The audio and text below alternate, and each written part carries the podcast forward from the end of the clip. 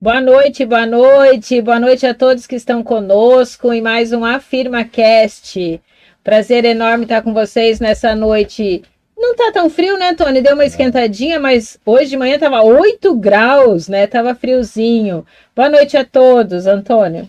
Boa noite, né? Mais uma vez agradecer a Deus aqui por mais um dia, por mais um AfirmaCast, onde a gente vai conhecer algumas histórias aí de, de um hoje de um iguaçuense que está aqui com seus dois filhos, né? Difícil um iguaçuense assim de mais idade, né? Já começou a escolher o modo candidato, convidado. Assim, né? Mas é difícil você ver um cara nascido assim, de mais idade de Foz do Iguaçu, né? Certamente vocês vão, vão, vão se interessar pelas conversas que ele tem aí. Então, gente, hoje a gente tem um prazer enorme de estar aqui conosco, a família Colombelli. É, eu, a gente sempre pesquisa, como o Antônio falou, a história de quem está aqui conosco. E, bom, a empresa dele está conosco há 34 anos. Então, a família Colombelli, que convive há muito tempo com a família de Paula, é um amigo já, com certeza e está aqui hoje com ele e os filhos dele. Então, eu tenho o maior prazer de apresentar o Arnaldo Colombelli, o Júnior Colombelli, a Aline Colombelli. Maior boa noite a vocês. Arnaldo, seu boa noite ao nosso pessoal. Boa noite a todos, boa noite, Antônio, boa noite, Lisângela. É um prazer enorme estar aqui. Eu sinto honrado estar nesse momento aqui falando algumas coisas da minha época de minha, minha época lá atrás e também do ramo imobiliário, que é o qual eu trabalhei é muito, desde os 19 anos que eu trabalho no mercado imobiliário. Né? Muito bom. Júnior. Boa noite, Elisângela. Boa noite, Antônio. Boa noite, pessoal que está ouvindo nós no podcast. Agradeço o convite, né? Sempre que convidar a gente vai estar aqui, pode ter certeza, né? Então, eu estou na história do Arnaldo aqui do meu pai, a gente está no mesmo rastro ali. Desde, eu faz, com ele faz mais de 10 anos trabalhando com ele na imobiliária, né? Então, a gente está, algumas histórias dele eu vivenciei com ele, né? Lembrando. Se eu esquecer alguma é, coisa, você acrescenta, né? Tá junto ali, a gente está também ao vivo na rádio. É, né? Ah, tá na rádio. Mandar um abraço lá pro Moa, né? E, e para Clau. Pra Clau. Isso aí. Aline, seu boa noite. Boa noite a todos. Eu estou aqui no ramo imobiliário, sou a mais nova aqui da família no ramo imobiliário. Eu estou com eles aí há dois anos, pouquíssimo tempo. Mas acho que já dá para a gente. Deu para aprender alguma coisa, tem muito a aprender ainda, né? Mas é. E sei que vocês estão com a gente desde o começo. Tá faltando uma mulher lá mesmo, né, Arnaldo? A Aline Sim, veio boa. Não é faltava uma mulher lá. Então, tem sempre um jeito. Eu, eu gosto dessa coisa do complemento, né? Mas o Antônio já falou aqui, a gente, o Arnaldo é iguaçuense e com os pais iguaçuense. Então, eu quero aproveitar uma boa parte do tempo aqui, a Aline e o Júnior vão me permitir, vão permitir a mim e o Antônio, porque o Arnaldo tem muita história, gente, né? Nascido em Foz, de uma família enorme, que a maioria da, da, da família está aqui. Então, Arnaldo, eu queria que você começasse falando do Arnaldo, a história do Arnaldo até a gente chegar nas empresas. Bom, como, você, como a Lisângela tinha falado, né, a família Colombelli é uma família pioneira de Foz do Iguaçu, né? E eu e meu pai, meu pai já é de, nasceu em Foz do Iguaçu. Minha mãe já veio muito nova para do Rio Grande do Sul, mas é, na verdade ela veio menina e acabou ficando em Foz do Iguaçu. O meu pai, é, eu também sou casado com, com pessoas pioneiras de Foz do Iguaçu, que é da família Mesoma, que minha esposa, Aurildo Mesoma, ela é, ela é de, a família é de Foz do Iguaçu também, né? Então a gente é. União de famílias União. É, exatamente. E meu pai, na verdade, eu, é, Selma falou um pouquinho né, da questão do meu pai, né? Meu pai, na verdade, ele, ele, ele era açougueiro. É, aqui em Foz do Iguaçu, por exemplo, tinha, devia ter uns três ou quatro açougues, e um desses açougues era do meu pai. Nós estamos falando de que ano, Arnaldo? Isso aí, bom, é, eu, eu, acredito, eu, eu, assim, que até trabalhei no açougue, vamos dizer, né? Sim. Vamos dizer, lá em 60 e pouco, né? Mas meu pai era antes já, ele era um dos uhum. primeiros, é, do, é, do, um dos primeiros, era quatro açougues, uns quatro, cinco, para um dos, um dos açougueiros. Os, a, os, a maioria dos pioneiros de Foz do Iguaçu, eles residiam no Boici. O Boici é um bairro de, de, muitos pioneiros de Foz do Iguaçu, então ali, ali funcionava aquele comércio antigo, mais ou menos um centro de Foz do Iguaçu, era no Boici. E meu pai era, era um, do, dos açougueiros lá, né, de, de, de, de, do, de Foz do Iguaçu. Né? Inclusive, onde é que a CCA hoje era o açougue é, do meu avô. Olha que legal! É, onde nós estamos instalados a CCA Imóveis, é, era o açougue do meu pai. Tinha Casa Oler ali, os mesomos. Tinha Casa Oler, né? mesomo, todo, todo, todo mundo. Até, até um tempo atrás me perguntaram para mim, né? Porque o bairro Boici é um bairro localizado no centro de Foz do Iguaçu e você não vê muito prédio no Boici, ele deveria estar muito mais cheio de prédio. Aí me perguntaram por quê. Então, veja bem, é uma razão assim bem tranquila de falar. Porque ali moram os seus pioneiros até hoje que muitos faleceram, mas os filhos acabaram morando ali e tal. Então eles não saem dali, sabe? É. Não saem dali. Então, assim, o ensino não desenvolveu tanto quanto deveria desenvolver. desenvolver. Hoje já está desenvolvendo. Você pode ver uma região central como ela é, ela não tem tanta edificação assim, né? Ela tem aquela casa mais antiga e tal, e continua. É. Né, né? Eu tenho uma história com o Boici, né? A Neuza, que trabalha conosco há 51. Eu e a Neuza fomos atropelados por uma bicicleta no Boici. Ah, eu nunca esqueço do Moicinho, uma bicicleta descendo aquela avenida das cataratas e atrapalhou nós dois. Mas então teu pai tinha um açougue uhum. e, e, e, vocês todos nasceram aqui em Foz e, e, e, aí como é que o Arnaldo foi parar no ramo imobiliário, Arnaldo? Bom, primeiro só falar do, eu, falar, eu tenho três filhos, né? Três Qual dois filhos. está aqui, né? O outro trabalhou também, no começo trabalhou na imobiliária e acabou fazendo concursos público, concurso público e partiu na área de, de segurança pública, né? Que não pertence à imobiliária, que é o Rodrigo. É, ali na família, acho que todo mundo teve que passar pelo imobiliário. até, até, no, até meus filhos perguntaram, eu também vou passar pelo imobiliário? Eu falei, provavelmente. é, até, até porque, meus filhos todos ali, ali não, é, morou 10 anos no Pará, né, em Altamira, foi para Tamira, o Rodrigo estava em Maceió, e até no nosso churrasco eles comentavam, o Júnior comentava, o único que não abandonou foi eu. Ele falava. É. e, ele não me paga mesada em dia ainda. Ficou para cuidar dos velhinhos. É. é. tanto tempo que eu trabalho com meu pai, é, é tanto tempo que a gente que trabalha no imobiliário que ele não paga nem mesada para nós, era comissão na época. a gente era Sete, oito anos, vem, um lote, aqui tá, aqui tá comissão. Boa essa, Arnaldo. É. Bom, eu tenho três filhos, tenho sete netos já hoje, né? Sete netos hoje, e, e a gente está, é, como se diz assim, e no ramo imobiliário, eu, come, eu comecei, eu comecei no ramo imobiliário quando tinha, eu trabalhava no banco, é, no Banco Mamirinos do Brasil. Na época, é, trabalhei, eu era caixa do banco, né? E daí, tinha uma, porque antigamente, era, você sabe que antigamente as filas de caixa, cada um era a sua fila, né? Não tinha aquele negócio das filas ah, assim sim. e tal. E o Zíris Santos, que era, que era, foi ex-prefeito, que tinha. Que, é. Foi um uma, é, tinha imobiliária, loteador e tudo. Ele sempre ia no meu caixa e falava assim: Arnaldo, você, você não quer vir trabalhar comigo? Eu falei, seu Zíris, estou aqui no banco, aquele tempo, assim, banco, nossa, que trabalhava no banco, era, grande, né? Era o banco. Status, né? Status, é. né? Eu falei, não, seu Zíris e tal, mas quanto você ganha aqui? É, eu falei, não, mas eu te pago o dobro. Eu falei, não, não, seu Zíris, eu não, não quero trabalhar em, em banco. Aí meu pai tinha uma área, uma área de terra, que é o Jardim Itamaraty, lá no Jardim uhum. Itamaraty, ele acabou vendendo para os negociando para os íris, e daí eu, eu, aí que eu come, entrei no, no, no, no, mercado imobiliário. Daí um dia os íris falou assim, um, um dia os íris chegou e falou assim, você não quer ir trabalhar comigo não, eu te pago mais que o dobro. Daí passou um tempo, passou um tempo assim, né, e tal, e eu tinha uns, ah, tá meio assim com o banco e tal, daí eu falei assim, daí eu liguei para os seus íris, seus íris, a proposta tá, tá certa? Tá, então tá. Aí, comecei, aí que eu comecei a trabalhar no ramo imobiliário, eu tinha 19 anos de idade. Mas eu não comecei a trabalhar como corretor, como vendedor, como nada. Porque antigamente, você sabe muito bem antigamente, que a questão não é. Sei, né? Sou... Você sabe muito bem. Que antigamente não tinha aquela situação ah, é aquelas é, funções. específicas. É, eu faz, tudo, faz tudo. Eu faz, era, tudo, faz tudo. E faz tudo bem feito. É, e o que, que eu era faz tudo? Eu era um faz tudo. Eu era, por exemplo, eu, eu mexia na parte financeira, controle de lote, mostrava lote, é, fazia tudo, era uma pessoa que fazia tudo. Além de corretor, fazia o resto. É, não, eu não era corretor ainda, eu fui contratado para cuidar administrativo, para fazer essas coisas, fazer tudo. Eu sou do tempo, eu não sou tão velho. Eu colocava, o que, que acontece? Eu colocava um papel em branco na máquina da datilografia e colocava e fazia o contrato. Contrato, particular de contrato e tudo, né, ali. Uhum. Você tinha que elaborar o contrato todo batido na máquina da datilografia. Daí Sim. fazer mais as 60 notas que isso também você tinha que é, fazer. Uhum. Então eu só fazia contratos de, de, de venda assim. Datilografado. É, datilografado no momento ali. Os Promissória. Tudo você tinha que, que datilografar. Então eu comecei lá atrás desse, desse tempo. Até tem uma questão até que...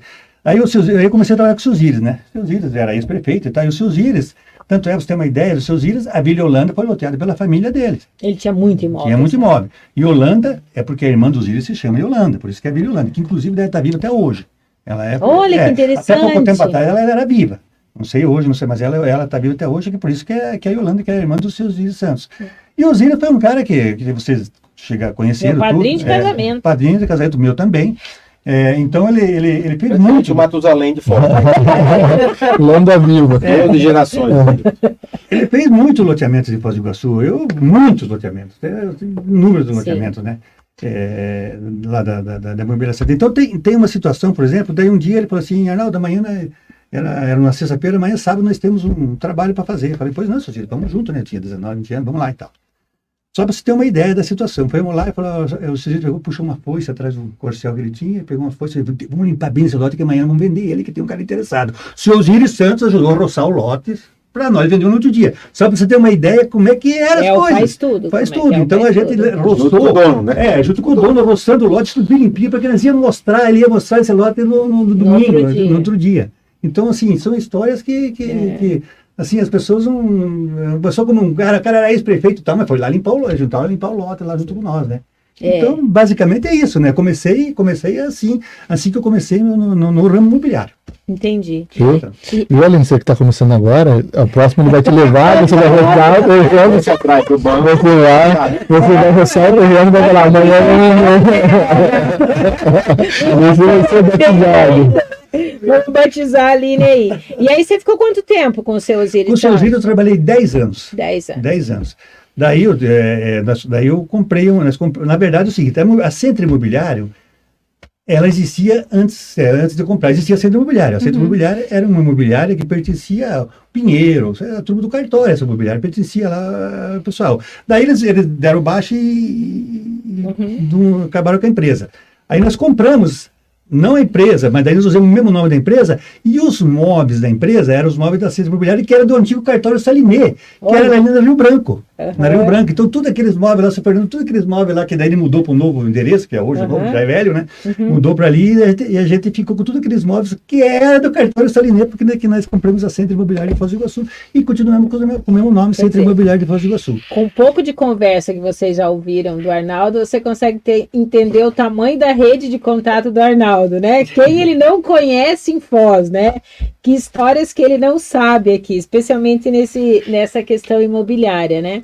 E aí, então, ficou 10 anos com o seu Osiris, e aí, aí você já estava com o Carlinhos. Sim, aí o Carlinhos... O Carlinhos eu, também trabalhava o, com o seu Osiris. O, o Carlinhos também trabalhava com o seu Osiris. Uhum. Também veio na descendência de, de, loteamento, de área lá que o pai dele vendeu, que era o Jardim Duarte lá, e daí ele veio também trabalhar, trabalhar com o seu Osiris Santos. Daí nós dois se associamos e montamos, montamos, montamos a Centro Imobiliário de Foz do Iguaçu, né? Uhum que naquele tempo, né, veja bem como é que era a situação, é, já falando para os corretores que estão hoje aí, né, no dia a dia, o que que acontece? Naquele tempo não existia o seu celular, não existia nada, né? Então o que acontece? Nós tínhamos uma salinha, uma funcionária que era ficar no telefone, nós chegávamos na imobiliária, pegava nossas pastas e saía fazer as visitas, nos empresários, todos eles.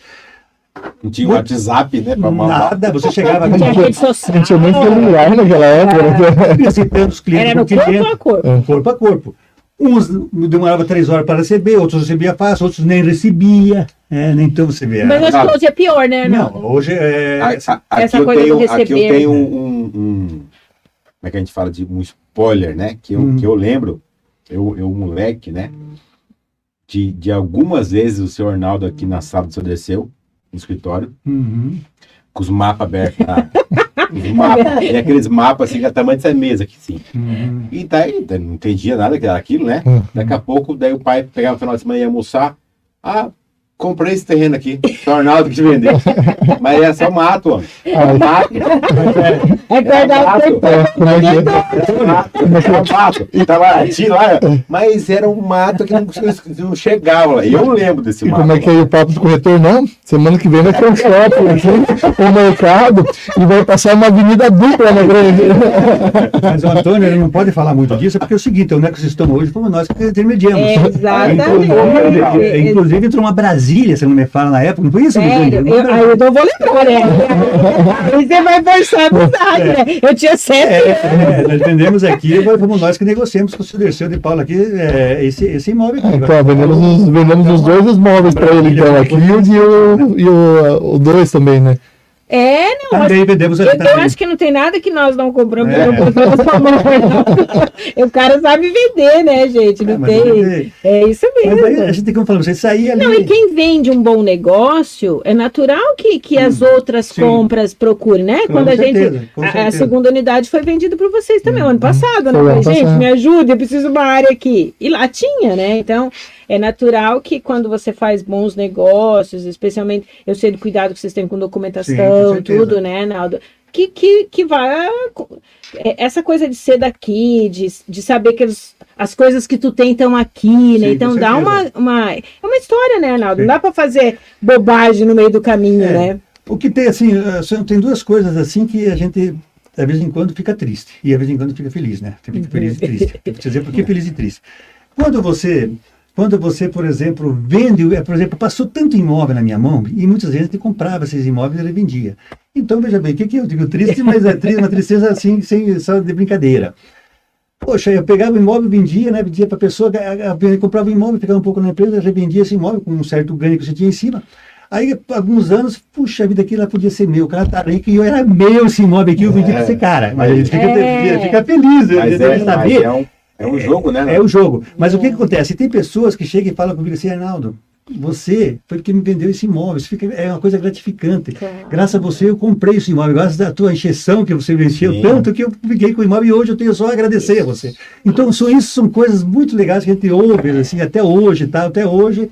Então, é onde que eu vou, por exemplo, onde que eu vou, por exemplo, de tanto tempo que eu estou no ramo imobiliário, a pessoa parece que pensa que eu não sou, você olha assim já fala em lote comigo, sabe?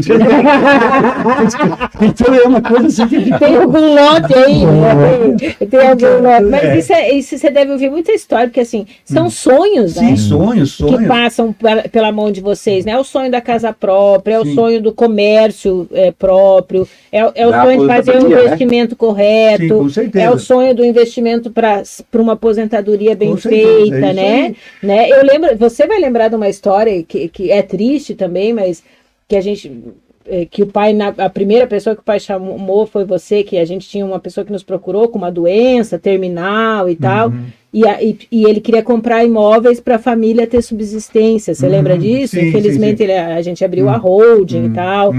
Faz vinte e tantos anos isso, Arnaldo. E aí nós ficamos com a papelada de holding e tal, e chamo o Arnaldo para uhum. ajudar sim, sim. a quem acabou sendo viúva. Conduzir investimentos. Né, uhum. a, a, comprar os. E eu, até hoje a família vive da renda destes imóveis, Arnaldo. Então, você não você nem se lembrava disso. Sim, a gente tem tantas coisas que a gente é, passou. Mas, mas foi, é uma história que hoje os filhos estão adultos, Sim. formados, e você teve um papel fundamental naquilo, Sim, né?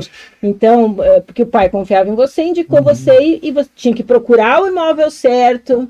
Tudo, que, que fizesse renda para aquelas crianças por muito tempo, né? exatamente. né? Então, assim, são, são sonhos, né? São que passam na mão de vocês. É muito legal essas histórias, né? É, tem coisa, por exemplo, assim, que a gente, por exemplo, eu, eu dificilmente, eu, aliás, eu nunca ouvi, sou sincero dizer para você, diz assim, pra, de, de, a pessoa fala assim, nossa senhora, eu comprei esse imóvel aqui, agora todo mundo tem, toda pessoa que compra imóvel, com o tempo ela vai ter uma valorização, ela vai até agradecer e é difícil alguém falar assim que perdeu o imóvel. Eu, não, eu sou sincero dizer para você, é uma coisa, talvez você não tenha uma liquidez imediata, alguma coisa, mas ele vai valer e não tenho dúvida nenhuma, eu, eu trabalho com imóvel, eu posso dizer minha vida toda, eu trabalhei com imóvel, eu nunca vi alguém falar assim, nossa senhora, eu comprei aqui um negócio aqui, mas eu quero. Não. Fiz é, bobagem. Que, que tem situações que a pessoa fala, eu perdi, perdi comprando esse imóvel, mas como? Você perdeu como? Aí eu paguei 100 mil, é, valia 200, eu me apertei e vendi por 130 mil, 140 mil. Não, ela não chegou no teto máximo, mas ela ganhou um, um dinheiro ali, né? Então ela não perdeu dinheiro nesse imóvel. É, Desde que seja por uma empresa também séria. Com certeza, aqui com certeza. eu lembro de ele em casa. Nossa, um monte de pessoas. De loteamento que... irregular, ah. enfim, né? Que, que, é, essa questão documental, né? Isso é, é muito é, importante. É, é, igual assim, às vezes vem assim pessoas muito humildes, ah, queria fazer um contrato de compra e venda de lote. Eu falo assim, mas por que, que você quer fazer contrato? Isso é né? Se você está comprando tactado, você tem que ir lá fazer escritura, registro de imóvel. Por que um contrato, né? Uhum. Diferente uhum. de uma venda do imobiliário. Eu digo já uma coisa entre particulares, Sim, né? Normalmente então, assim, a responsabilidade de orientar direito, né? E de investir ver a documentação. Só a questão de orientar, sim, eu só queria falar uma questão que, por exemplo, porque as coisas não é tudo, tudo como se Flores. Diz, flores no começo do, do, do, meu, do nosso trabalho, daí o Carlinhos trabalhando no mercado imobiliário, então no começo é, a gente, putz, era, muito sofrido. Você tinha eu, pai muito novo, três filhos e tal, tinha que batalhar, e as vendas não, não é que nem hoje, ah, 20, 10, você, você vendia dois, três lotes num mês, hoje você tinha que estar feliz. Era, era, era fácil antigamente as coisas, a venda do imóvel, né? Aí, um certo tempo, eu tinha uma pessoa que. Um, é, são duas pessoas que. Depois eu vou dizer, dizer que as pessoas, se não me falha a memória, eles deixaram uma chácara para nós vender. Essa chácara eles queriam vender porque eles iam começar a construir uma churrascaria chamada Búfalo Branco. Oh, eu não tenho certeza do Marcos e do... É o, é o Miro? É, o Miro, eu não tenho certeza, foi, mas acho que foi eles. Quase certeza que é. Então eles deixaram a chácara para nós vender. Foi, porque seu, seu Marcos contou a história aqui no é, podcast. Claro, mas a história minha é assim, é meia triste nessa situação. É. Porque eles deixaram a chácara para nós vender e nós, tem muita coisa que você aprende aí na, na pele mesmo, que é assim, no sofrendo, dia a dia, não sofrendo. sofrendo. Poxa, nós arrumamos um comprador para chácara. Cara, é, naquele tempo era uma das melhores, acho que era a melhor comissão que nós ia ganhar, porque é chácara e tal, uma comissão Sim. maior, não é um lotinho e tal. Arrumamos um comprador para essa chácara, e daí o, a pessoa deu o sinal de negócio, tem um sinal grande e tal, pô, nós até comemoramos, vai, vai, daqui 15 dias eu vou fazer a escritura, vou me correr do dinheiro. A gente até comemorou, falou, carinha, nossa senhora, estamos, graças a Deus, uhum. conta pagar, sei lá, seis meses e tal. O que, que aconteceu? A gente, por não ter conhecimento das coisas no ramo imobiliário, o cara que estava comprando essa, essa chácara era um estrangeiro, um libanês, não lembro, era um estrangeiro. E a gente não tinha conhecimento, porque o estrangeiro pode comprar o imóvel, é, chácara, né, área rural, é 100 quilômetros da fronteira. da fronteira. Aí entrou dinheiro, tudo. Na hora dele, daí o, o cartório me ligou, ó, eles são estrangeiros, ele não pode passar o imóvel no nome dele. Porque a área é rural. Porque a área é rural. Aí eu, eu falei, mas não é possível. Daí eu falei, liguei pro cara, falei, você não tem nome para passar para alguém e tal, que seja brasileiro e tal. Não, se não é para o meu nome, não é para ninguém. Devolve o dinheiro. Quer dizer, então foi uma coisa que eu perdi. foi o, assim, um negócio que até hoje marcou, porque era uma comissão na época, eu acho que é do Marcos, não tenho certeza, viu? Só estou falando, mas quase certeza que é foi uma coisa assim que marcou, que até hoje marcou, porque é um negócio que ia nas Mas daí aprendeu, né? Mas é tudo esquecer. esquecer. É assim, são coisas que você tem que. Igual uma vez, uma outra situação que aconteceu comigo. Um cara que quis comprar um lote e tal, vendi o lote pro cara e tal. É, pegamos um. O cara pagou lá quase tudo, uma metade, não sei, o seu parcelou e tal.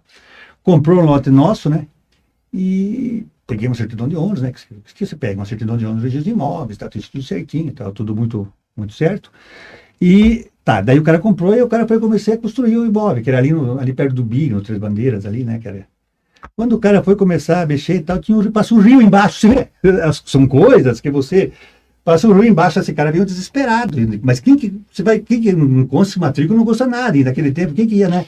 Então são coisas que você que você tem assim que acontece no teu ramo, que, que sorte que o cara que vendeu o lote, também não sabia também, de, de, daí envolvemos dinheiro e tal, e é, tal. Mas você vê, são coisas que acontecem vai no imobiliário, você vai aprendendo na pele. Né? É. Então, já são... Aprendendo no dia a dia. No dia a dia. Ó, quero dizer que está aqui conosco o Paulo Castenaro, falou que conhece a CCA e que confia. Lindamir Tavares, boa noite para a família aí. Matheus da Silva Santiago, quem mais que está comentando aqui? Come... Ó, seu Itacir Maio, parabéns, Arnaldo, experiência e exemplo de perseverança. Aí, seu Itacir. Muita gente aqui conosco. Arnaldo Colombelli é fera. Márcio Marcon. Ah, esse já teve aqui no podcast. aí, muito bom. E aí, Arnaldo, depois das, da, do Centro Imobiliário, daí nasceu a, a a CCA. E aí, quando que entrou os filhos? Já desde o começo, o Júnior? O, Jú, o, Júnior, o Júnior, na verdade, todos eles têm, é, no caso, todos eles têm formação diferente, né? O Júnior, né, a formação dele era é, nutricionista, né, Júnior? Nutricionista. Daí eu acho que um dia ele foi no Mobile, ficou lá, ganhou uma comissão e falou, não saio mais. eu me formei e fui, eu dei meu pai, ah, vem aqui na imobiliária.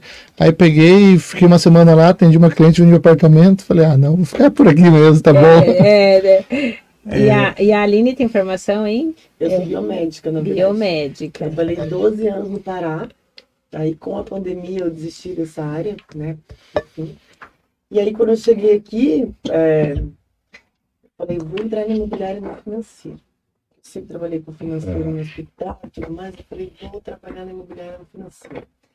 Aí, entrei no financeiro e fui conhecendo o que era imobiliário. Fiz o curso de corretor. Aí, falei, bom, Vou ver se eu consigo fazer. Aí vendi meu primeiro apartamento. É. Meu Deus do céu. Meu pai não é bobo nem nada, né? Já fazendo como biomédica. Né? Lá, morando lá no fim do mundo. E na verdade eu entrei, meu, meu pai saiu muito da imobiliária. Quando eu entrei, ele saiu, né? Mais ou menos, né? Essa questão é. Ele fica é, assim na foto. Ele fica assim, né? seu aqui, né, Antônio? Não, mas agora tá, aos poucos ele tá voltando novamente. Estamos é. resgatando o velhinho. É, tá certo. É uma experiência importante, ah, né, Júnior? Ah, tem muito conhecimento, muito contato, tem uma experiência vasta, né? Então, é. sempre soma mais na imobiliária, né? Sim. Eu fico mais na parte administrativa mesmo, mas assim. É, eu estou aprendendo cada vez mais. Às vezes eu penso que eu sei, não sei nada, né? Esses tempos atrás eu vendi minha primeira casa, assim, que era a casa, casa do milhão, né? É. Nossa senhora, eu aí descobri que eu não sabia nada mesmo. Eu ficava, gente, mas o que, que eu faço aqui? O que, que eu faço aqui? Todo dia um esporro diferente, né? Que, assim, trabalhar com a família é assim. Rapaz. Não, não. É bem tranquilo. Ué, né, é, é bem tranquilo, bem, bem, bem, bem relax. Você aprende ou aprende. Tipo, é. como você não sabe isso? Ué, mas para você ser corretora, você Meu isso. Deus! Você não fez curso? Você fez curso? É. Daí você descobre que você precisa muito, aprender muito. Então eu ainda estou nessa fase de aprendizado, sabe? Não fico em plantão, eu fico mais na parte administrativa interna.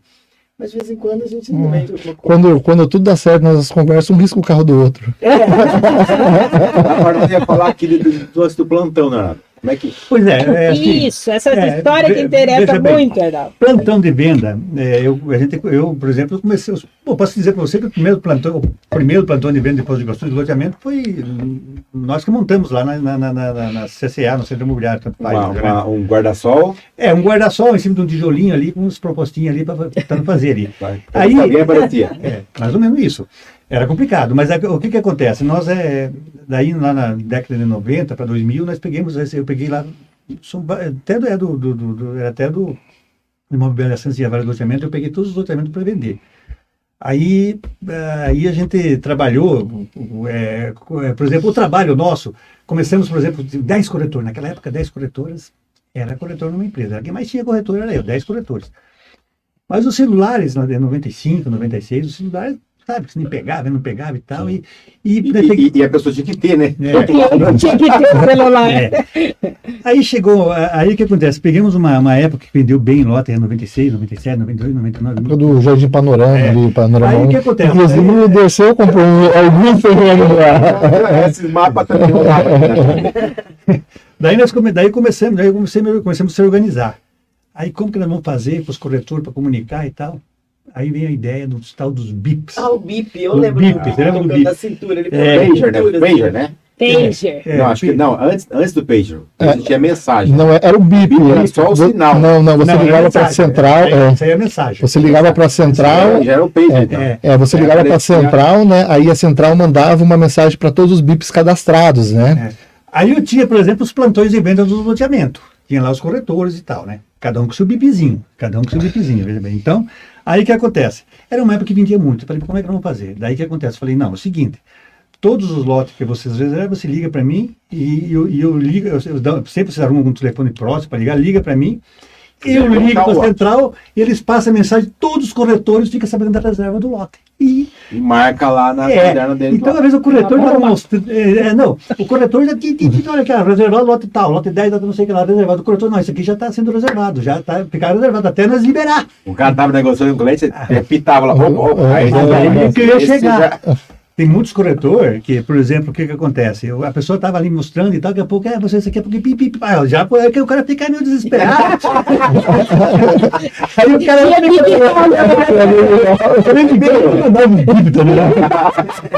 Vou na quadra inteira, a quadra. Tinha os bip é, é, é, que essa época aí que o Renan tá falando ali foi a época de um boom que teve na, na, Foz, né? 97 e tal. Que chegaram a vender, acho que o Renan chegou a vender na época foi 40 terrenos num dia. Num dia. Vendi. Isso foi o recorde nosso. Aí veio, veio a situação de o que, que vou montar um plantão móvel. Ah, vou montar um plantão móvel, coisa que ninguém. Comprei uma Kombi. Comprei, sabe uma Kombi? Tem fotos da Kombi. É, tem uma foto da Kombi. É. Aí essa Kombi, o que que acontece? A gente participava de... Ah, tinha uma festa no Charu, encostava com a Bosa lá. A gente botava para não sabe aonde, em frente das casas pernambucanas, pegava duas vagas de estacionamento, puxava a tenda, botava umas, uma cadeirinha ali, o corretor ia ali, ali Eu lembro, eu ali, lembro dessa. Ali nós colocávamos. E nós tínhamos uma situação. Nós, por exemplo, nossa Kombi tinha alto-falante, tinha tudo. Então, né, por exemplo, o Jardim Europa, o loteamento que nós estávamos vendendo, o que, que o corretor fazia? Ele ia falando, hoje a compra do lote vai estar no mercado X, que era o mercado que tinha de maior ali conhecido, no Supornagem, passava avisando, hoje a compra do lote veio fazer a sua reserva do lote no Jardim Europa, no né? bairro, no bairro, no bairro. Aí a Kombi passava, passava, daí ó, seis horas em dentro, mano, daí seis horas o corretor encostava, puxava o tininha dele, botava lá. Arnaldo, nessa época, como é, como é que era o, o do bigode, do, do, das parcelas? Como é que era nessa época o, o crédito? Não, não, isso aí, isso aí é, eu fazia lá, dava entrada 36 meses. É, já era assim, já. Era assim, já era, é, só que era nota promissória. Promissória. Tudo, promissória, tudo e tranquilo. É. O Arnaldo, essa parte da Kombi é só uma. Ele chegou, ele tinha um jornal, né, que apareceu a Kombi, né? E ele veio mostrar, ó, tá vendo? Eu fazia plantão com a Kombi, né? E eu fui ver a reportagem, né? Kombi no centro da cidade ocupa três vagas. Eu daqui não é, é mentira. Frente à casa de dentro do povo. Né? Não, foi, já criticaram um pouquinho, porque a Kombi tomava três, três vagas ali, né? Mas essa Kombi ela deu muito certo. A gente teve, é, assim, pô, o corretor mesmo falava e daí vendia os lotes ali, que era uma coisa que. que é uma que coisa muito, que é. funcionava, é, é a questão de se aproximar do cliente, né, Arnaldo? Exatamente. E outra coisa, por exemplo, é assim, as pessoas lá na década de 90, os caras falavam lote de 200 metros quadrados, meu Deus do céu, isso aí é lote muito pequeno, isso aí ninguém queria, né? Aí eu tinha o loteamento, porque eu fiz alguns loteamentos também no passado. Eu fiz um, eu, eu, não, eu não só vendi loteamentos, como eu fiz algumas parcerias, né? Eu fiz o Jardim Florença, Jardim Veneza, é, Jardim Caputino, que ninguém sabe. também teve terreno nesse Jardim Florença. É, é. tinha. É, Jardim Caputino, ele pelo nome, né? Mas aí atrás do Itamaraty, o Mariazinha que tem, fiz, fiz o Jardim Pilarzinha, que é um loteamento pequeno dentro do Pilar, e fiz o Jardim Colombelli, que é um loteamento maior, né? Mas os lotes de 200 metros quadrados é uma coisa que não existia. Sim. E aí eu chegava, o prefeito era o Álvaro Nilmas. Álvaro Nilmas na época. Para chegar para o Álvaro e dizer que nós ia fazer lotes de 200 metros quadrados, na hora eu falei assim, olha, vocês são loucos, não vai aprovar, não sei o quê. Bom, falar lá com o diretor e tal. Bom, mas aí o que acontece? Eu convenci eles fazendo lotes de 200 metros quadrados, por quê? Porque, na verdade, era lotes populares que eu ia lançar. O loteamento Florença era um loteamento popular. É quando você, você comprou um lote de 400 metros quadrados, aí eles colocam lá dois, três, quatro num lote só, e daí ninguém tem escritura e vira uma brigaiada do caramba, né? Eu falei assim, você, um lote de 200 metros quadrados vai servir para a pessoa fazer sua casinha, vai sobrar espaço e vai ter sua escritura individual, escritura, vai pagar sua escritura individual e vai ser bom para a prefeitura e tudo conseguir convencer. E eu que, na verdade, lancei o primeiro loteamento de 200 metros quadrados em do Iguaçu. Olha aí que legal. Olha aí, você tem uma legal. ideia, você não sabia, né? Ah, não, não sabia, é, então... não sabia. é se for ver essa, essa história de lote pequeno, é até interessante hoje, porque ah, tem um, é, umas ideias que falam que o lote tem que ser grande, né? Mas o que acontece? A pessoa compra um lote grande e faz é, quatro casas geminadas, né? Então acaba sendo pequeno o lote. Então a melhor coisa é você vender um lote pequeno, por quê? Para dar a possibilidade da pessoa escriturar. Verdade, é, a pessoa é dela, o lote é dela, faz o que ela quiser. Senão ela tem que ficar vinculada a comprar uma casa geminada, né? Então a ideia do lote pequeno é uma ideia boa, né? pode criar um slogan, é, se você tem um lote grande, a sogra vai morar junto. é, ó, tem uma ideia. Foi uma curiosidade, por exemplo, ah, nós falamos onde está a imobiliária ali, que era o açougue do meu pai, e ali nós morávamos do lado e tal. É uma, é uma, uma curiosidade que é o seguinte, onde está a imobiliária é um lote que meu pai comprou. E sabe como é que ele comprou esse lote? Ele deu entrada 10 latas de banha e o resto lata de banha por mês. Ele comprou por lata de banha. Porque meu pai tinha uma açougue de banha e o cara. Sim. Então, veja bem, Olha nós compramos o lote, não era nem dinheiro, na lata de banha. Mas onde é que tá esse cara? Vamos comprar outro terreno dele. Essa história, né, que, que, que, a gente passou, né, na nossa, nossa é, o, o, pai tem uma história que recebeu honorário com uma leitoa. Daí a mãe quase matou ele, porque imagina como é que ficou o carro. leitoa, né? É. Mas que legal, Arnaldo. E, e, e, hoje, como é que está o ramo imobiliário de Foz hoje? Qual que é a visão que vocês têm? Bom, eu vejo, por exemplo, o ramo, o ramo imobiliário. É... Bom, primeiro, assim, só quero fazer uma questão de loteamento. Os loteamentos, por exemplo, de antigamente, a gente tem que, tem que isso tem que até falar, né? Os loteamentos de antigamente era é, ruas de 7 metros, né, João? É, antes se abria a rua, é, São José asfaltar, né? É, calçamento e tal. E, assim, tem muitas questões, os lotes estão muito caros. Estão, lógico, estão, estão caros porque valorizaram muito, tem, valorizaram. Tem. Mas também você tem que ver hoje as qualidades desses loteamentos novos que estão saindo, que são rua de 11 metros, né? É, são uma caixa vai dar 17 metros, é, 17 né? Então... metros. Você pode ver hoje os loteamentos novos, é. ver aquelas ruas Hoje largas. a infraestrutura, então, é melhor. Muito melhor. Ela é melhor. É, e hoje, antigamente, você podia, você podia entregar sem essa infra, né? É, tem, tinha uma época que era cascalho. Pois é. Cascalho, então você vai ver a terra na cascalho. Mas o mercado imobiliário de Foz do Iguaçu está é, tá crescendo muito. Tá, assim, eu, só de loteamentos, os lançamentos que o Júnior, porque o Júnior na imobiliária, o Júnior que faz os, os, lançamentos, os empreendimentos e tal, porque a gente, é, isso é mais o Júnior que cuida. Mas eu vejo muitos lançamentos que eles fizeram, tudo que está fazendo foi vendido, né, Sim. Júnior? Foi vendido. É, tem muita mercadoria boa, né? Prédios, as construtoras, está vindo, inclusive, construtora de fora, que não vinha, né, que assim, vocês devem ter acompanhado alguma uhum. era mais local, mas já está vindo até mais construtoras de fora, fazendo investimento da própria JR. É, é, é, é, Foz, é, um... é, Foz não tem aquele crescimento, hoje está começando a vir, né? Mas normalmente é da casa, né? São construtoras da casa, né?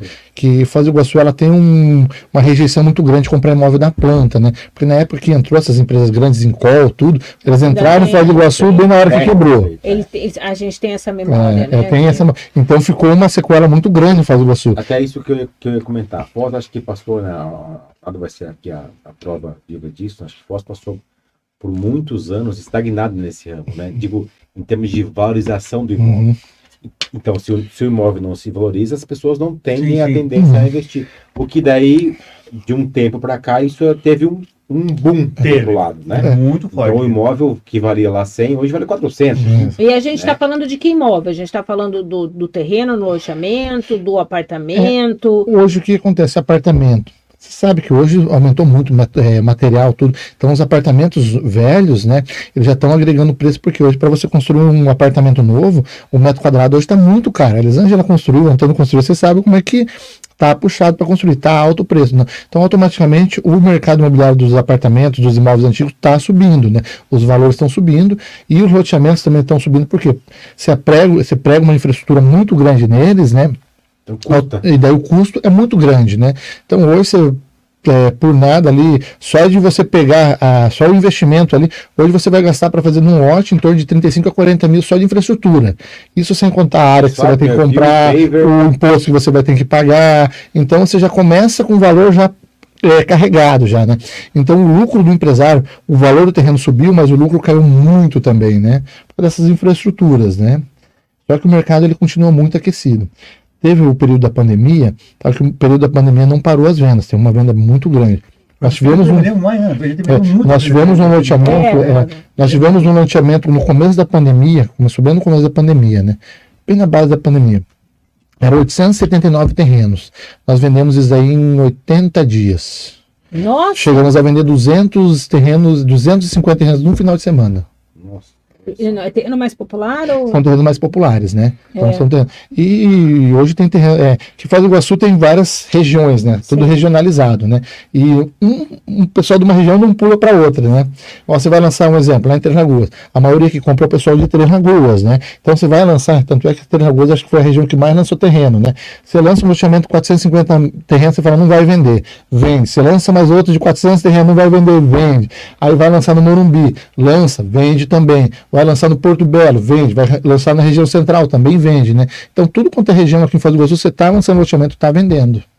É, assim, eu acho que até, assim, é, começou aquecido e eu também penso que o turismo, o turismo, as pessoas hoje é um turismo profissional, né? Está é, tá vindo é, muita é muita, muita coisa nova para Foz do Iguaçu. Isso aí faz girar a roda. Girar né? a roda. E o, o turismo está aumentando dia a dia em Foz do Iguaçu, né? E Isso quem que é o investidor de Foz? Porque tem, nós temos um loteamento que é do popular, que o cara é o compra para o filho, pra, vai casar, né? Então, para ter a casa própria. É, normalmente a pessoa que compra é porque ainda tem um déficit muito grande de moradia em Foz do Iguaçu, Sim. né? Então a pessoa que está comprando, é, 90% não é investidor, 90% é, é o comprador final mesmo, né? A pessoa compra para estar tá morando, para estar tá construindo, né? Porque Foz do Iguaçu, você sabe, é uma cidade que vem muito é, aventureiro e a pessoa acaba fixando aqui, começa com aluguel, né? Acaba gostando da cidade e quer comprar. Tanto é que Foz do Iguaçu, há dois anos atrás, não sei agora como é que está, depois da pandemia, mas Foz do Iguaçu, há dois anos atrás, era o aluguel mais caro do Paraná. Olha só. Então, Foz do Iguaçu se tornou o aluguel mais caro do Paraná. Então, automaticamente começou a vir muita gente também, investidor de fora, daí esses investidores construindo para locação, né? Então, tem bastante e ainda tem um déficit muito grande de locação na cidade. E, e ainda tem? Tem um déficit tem muito locação, grande. É. é a locação mais residencial, mas de, vamos supor, o, o que mais falta no mercado é a locação. É, tem dois pontos, né? De 800 a 1.600, né? Aí tem esse de 1.600 reais. É, é, reais. Tá. Assim, só para dizer, assim, é, eu... Aí daí tem o, é, a locação de, condo, de casa em condomínio fechado. Essa daí não tem. Um você tem uma fila de espera para lugar de 6 a 12 mil reais. Você tem uma fila de espera que Sério? vaga uma casa em um condomínio é. fechado, é, você tem 3, 4 clientes esperando. É, a questão também da locação, por exemplo, que aqueceu muito também, é a questão dessa da, as pessoas costumam dizer no Paraguai, né? Aqui isso aí é mais quintinete, né? Isso aí as pessoas fizeram, uhum. locaram, loca, loca tudo. Lógico, há um, um, ano e pouco da pandemia estava sobrando um monte de imóvel. Já, tá, hoje está aquecendo, é. hoje está tá tendo procura, é né? É de você conseguir ter um imóvel nesse valor de 800 a 1.200. Que é mais é kitnet, né? É, né? são estúdios, kitnets, são é, é, imóveis de no máximo 40 metros quadrados, né? Aí você pula desse daí de 1.800 a 3.000 reais, já é um pouco mais complicado de alugar. Mas daí você passa daí o valor de condomínio fechado, é que é difícil a pessoa investir num imóvel em condomínio fechado para alugar, né? Então são imóveis ímpares, né? são imóveis difíceis de conseguir. É, na verdade, o condomínio fechado, como ele falou, a questão é o seguinte: às vezes o pessoal lá vem, um pessoal lá que tem um cargo, um auditor, ou qualquer coisa, vem para Foz do Iguaçu, ele sabe que vai ficar um determinado tempo aqui em Foz do Iguaçu, porque tem muito polícias federais e tal, essas Sim. coisas todas, né? Vem para Foz do Iguaçu, ele não vai adquirir um imóvel, então ele quer um imóvel bem melhor, no condomínio fechado, e ninguém constrói uma casa para alugar no condomínio fechado. Então, assim, é, para a pessoa. Pessoa. Então é um imóvel que, que, que, que se, se vagar, você tem sempre, sempre alocação, porque não, não tem, é poucos imóveis em condomínio fechado para alugar hoje. O cara não vai investir lá, ah, um milhão, sei lá, um milhão, um milhão e meio para vender uma, alugar uma casa. Não vai. Ele vai alugar se ele for é, ah, vou deixar a casa aqui. Então é muito difícil a pessoa alugar uma casa. Então por isso que tá, por isso que tem essa falta de casa em condomínio fechado com, com valor. Quer dizer que se tem um investidor nos ouvindo e interessa construir para alugar, é alugar nesse perfil é, aí que tem e, um aluguel de 800 isso, a 1.200 sim, hoje é, nesse cenário. E o aluguel de Foz no contexto a nível de Paraná, a gente ainda está entre os mais caros. Agora voltou aqui depois do período da pandemia, o que aconteceu? É, os estudantes do Paraguai, boa parte, até estudante aqui de Foz do Iguaçu, acabou retornando. E agora estão voltando novamente. Então, começou a subir novamente. Começou tal. Só que a pessoa tem que acertar na localização do imóvel, né? Não adianta você comprar um imóvel, fazer ali fora da rota, né? Então, é melhor você investir 40, 50 mil a mais no terreno e menos no, na construção, né? Uhum. Você vai ter uma rentabilidade muito maior. Entendi. Muito bom. E, e, no contexto de, de imóveis, metro quadrado de apartamento, tudo no cenário de Paraná, a gente. É uma cidade barata? É uma cidade cara para investir? Hoje, na área de loteamento? Hum, na área de loteamento, por exemplo, é assim, eu vejo, é assim, por exemplo... O, Nós comparar o, com a região aqui... É, é, veja bem, na área do loteamento, é, própria áreas de terra já já está tendo já, tá tendo, é, já, já não está tendo mais tanta é, depende de uma comparação. Se você for comparar uma cidade parecida com do Iguaçu do mesmo tamanho de do Iguaçu do Iguaçu está na média. Porém se você for comparar cidades ao lado cidades menores né é, como São Miguel Santa é, Terezinha do Iguaçu está muito acima né? Claro. É. Mas, em Foz tem uma limitação acumulador diária, né? né? Diária. É cercado por um lado pelo lago, Sim. por outro Mas... lado pelo Rio Paraná, por outro lado pelo Rio Iguaçu e Santa Terezinha está aqui, né? Na área de loteamento, na área de loteamento hoje você assim, para pessoa, ah, quero fazer um loteamento para já já já está já o preço mesmo já subiu bastante, né? Já subiu, é que acontece, a, a área vai loteando de, dependendo do plano diretor da prefeitura, né? De, dependendo do da onde que ela libera o zoneamento. Vamos supor, hoje a prefeitura liberou ali na região de Aparecidinha para você fazer Aparecidinha não, de lote do lote grande. Ela liberou hoje o zoneamento para você fazer loteamento. Então automaticamente aquela região agora ficou muito valorizada. Só que é da, daí tem a Avenida Paulista. Só se dar um exemplo, tem a Avenida Paulista do lado de cá não pode fazer. Do lado direito. A Avenida Paulista é uma que você vai na. pega a República Argentina, né? Chega no final desse quebra esquerda para ligar até a BR quase ali, né? Até a BR ela liga, né? Aí você pega aquela Avenida Paulista. Do lado direito era rural, do lado esquerdo já era urbana. Então, é, de uma rua para outra, a valorização é aqui vale 50, 60 reais o metro, aqui vale 100, 100 e poucos reais o metro. Por quê? Aqui pode fazer loteamento. Então depende muito da valorização da área, depende do, do zoneamento que tem, né? E é feita uma votação na Câmara, daí é definido o zoneamento. Agora você pega o lote grande, daí liberou o zoneamento. Automaticamente construiu Jardim Santiago, que Vila de Santiago eram, a quantidade de terrenos ali eram quase 300 terrenos. Foram vendidos ali em 20 dias. Nossa. Aí depois já, já agora está lançando outro, Jardim de Jequitibá. São cento e poucos terrenos já, né? Já vendeu mais de 60% do loteamento, né? E tem outros loteadores que vão começar a lotear naquela área, né? Então, automaticamente, aquela região agora vai ficar bem. Antes era muito afastada, era chácara, agora não. Vai virar uma região de bairros ali também, né? Então tudo depende onde que a prefeitura. está quase no limite do município, né? Um pouquinho mais. Um pouquinho é... mais já Santa Terezinha. Já Santa Terezinha, né? É. Aí você pega os lugares que podem crescer hoje é final da República Argentina, final da, da Felipe Vancher, né? Então são locais que ainda têm um, uma quantidade de áreas ainda relativa para crescer, né? Olha, citando aqui quem está com a gente, tem os parentes, viu? Os parentes estão prestigiando, dá para pagar um churrasco aqui, ó, porque tem Maria Colombelli, deve ser parente, né? Mesombo Carlos é parente? É. Parente. Mas é, Cleide, Cleide tá aqui, né? É, se não tivesse, né? Mas, ó, Isabela Rover tá aqui comentando. Quem mais tá aqui? Ricardo Mota, uhum. Riane Gama. Olha, viu? Ó, tem uma galera aqui, ó. Daiane Colombelli. Tem Gabriele Mesomi, acho que é. Meson. Meson. Meson. Tem uma galera aqui, ó, tem a galera da Paula, tem um monte de gente aqui conosco aqui prestigiando. Lembrando, gente, que tem hoje sorteio de um jantar é, o almoço, né, Tony? Jantar, o almoço. Lá na melhor churrascaria da cidade, que é a Búfalo Branco. Daqui a pouquinho a Dani. Perdeu o terreno. É, vou, cobrar, vou cobrar comissão. É, mas, mas ganhou com certeza um amigo. Nossa, pessoal, sensacional. Então, é só. Como é que tem que preencher aqui, Tony, para participar Hashtag do. Hashtag AfirmaCast, é isso? Hashtag AfirmaCast aí, preenche nos comentários aí. Vai nos comentários aí. a, gente faz o sorteio aí. Quem que... Esse jantar de um casal lá no Branco. Manda mensagem aí. Não esquecendo aqui do, do, nosso shopping, né? A, do 277 aí. Craft Beer, né? Eu não, go... eu não gosto muito de vir no. Tô gostando que até acabou tudo. Ah, pelo amor de Deus. Não, tem que repor aqui que tá eu não gosto, Eu não gosto de muito no 277 Craft Beer lá, que sempre que eu vou lá, o show é muito bom, sempre sai meio, meio chuco de lá, chego em casa e aprendo a melhor. Não, não, e carregar o Júlio é coisa das mais fáceis. eu vou contar hoje de manhã. Eu falei assim, nossa, será que vai caber os três? Porque os três são grandes, né? daí, eu, daí o meu marido, Jorge é advogado, todo preocupado. Ó, oh, cuidado que você vai falar, porque agora não pode falar que é grande, não pode falar que é pequeno, não pode falar que é, que é moreno, não pode falar que é branco, é. que tudo dá processo. Que eu diga Nelson Pequeno. Eu tava, eu tava pensando, eu tava pensando seriamente em colocar um processo também. Forte na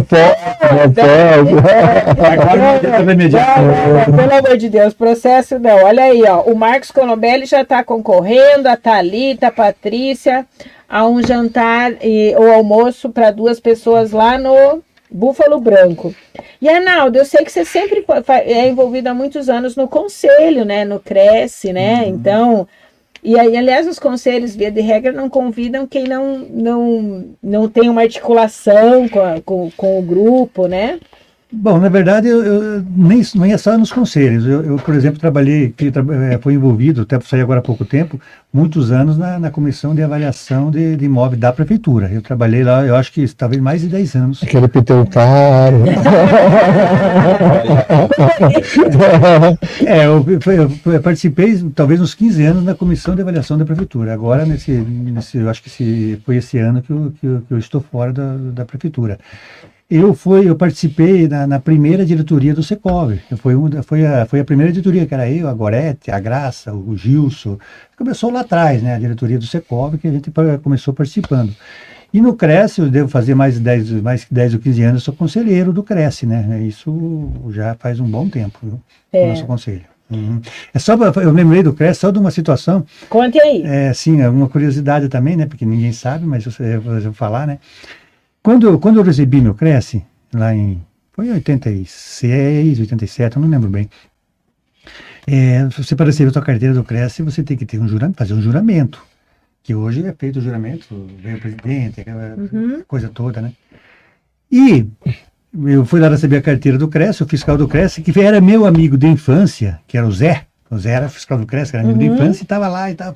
Falei, bom, Arnaldo, vamos, numa salinha, entramos nós dois lá, falei, Arnaldo, vamos fazer o juramento, eu e ele lá. só nós dois, ele vai me lembrar. Só nós dois, eu juro, tá, tá, tá, ele tá. Então, assim, só para lembrar uma curiosidade, uma curiosidade, né? né? Curiosidade. Mas assim, eu participo, participo do conselho, Mas... o conselho é um. O conselho nosso do Cresce é forte, é um conselho atuante. atuante é, assim, eu agora, eu, eu, esse, nessa, nesse, nesse ano agora, eu tô na na suplência, né? Porque eu tinha outros outros outros ventos aí para fazer e tal. Não, ele ele tá assim, ele tá ele tá contando a verdade verdadeira, né? Hum. Ele, ele quer dar umas fugidas maiores, é, é, né, Aline? Ele tá ensaboando é, aqui, é, né? Na verdade, ele quer assim ficar quando ele quer ficar, né? E ele merece. Não né? quer responsabilidade de ficar o dia a dia, né? É, e, e, quando der para para ir, mas eu voltei. Tá certo, Arnaldo. Eu fui para praia, porque eu, eu, eu voltei agora, mas voltei assim, nossa senhora, é muita assim, é muita a gente, quando chega lá na imobiliária, parece que eu cheguei em casa. então, são as coisas que é. você. É difícil. Não, viu? eu acho que assim, é, toda essa tua história, né? A gente vê muito pelo pai, né, Antônio? Ele tá todo dia aqui no Sim, escritório, né? Muito interessante. E, e, é, e é, é, você tem muito perfil do pai, de alguns clientes nossos, que assim é, valorizam, de, não é todo mundo que consegue hum. que os filhos se envolvam no negócio, hum, né? Hum. A gente às vezes ouve muita lamentação também de empresário. Sim, Pô, construir tudo isso aqui, toda essa história e, e, agora, né? sucessor, né? É, muitos identificam às vezes num funcionário, sucessores e tal, porque a família não se envolveu. Então já tem esse privilégio, que eu acho que é um privilégio. Sim. Para o filho também é, é porque está um caminho aberto, né, Sim, gente? Vamos ter que começar a fazer né? né? Quer dizer, Sim. tem um nome, tem credibilidade, né? Quantos hum. filhos tem, coitado, pai trampa no caminho Sim. e aí tem que reconstruir uma exatamente, história? Então, a gente também tem que reconhecer isso, né? Uhum. E, e, e, saber conciliar essas gerações, né? Uhum. Tem hora que bom, o bicho pega, né? Mas o bicho mas, pega, mas, daí furar o pneu do, do outro, riscar carro. Mas, né? mas saber, é, é, isso, né? Assim, respeitar o espaço Lógico. dos mais novos, mas, ouvir também os mais novos, né, uhum. Arnaldo? Com certeza. Mas é, a gente também colher a experiência dos mais velhos, né? Quer dizer no nosso caso é bem difícil, que a gente é gêmeos, a gente não. Ah, vocês são gêmeos? É. Parecido com ela. Oh, eu não sabia que eram gêmeos. Ninguém é mais velho aqui, entendeu? Aí depois dizer. Eu sou mais, eu sou mais velho de firma.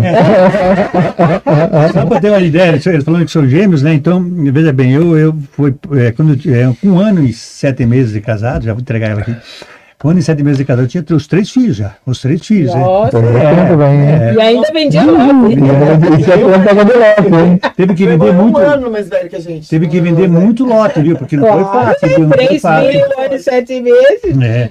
Então, assim, é, era assim, na época até, assim, só uma historinha, a gente teve três filhos e Aí nós aí foi no hospital, aquele tempo nem fazia aquele exame de como que é, de é, ultrassom, né? Porque não tinha dinheiro. Parto, não tinha dinheiro, chegamos lá. Descobriu no parto. No parto. No parto. Aí eu cheguei lá e tal, minha esposa. Até, então o sexo sabia de, de um só, nem também. Nada, não, não fizemos nada. Não fizemos nada. tinha roupa para quem daí? Para um só. Mas era as roupas do Rodrigo. É, as roupas do Rodrigo. Pelo menos eu não me vesti de menina, né?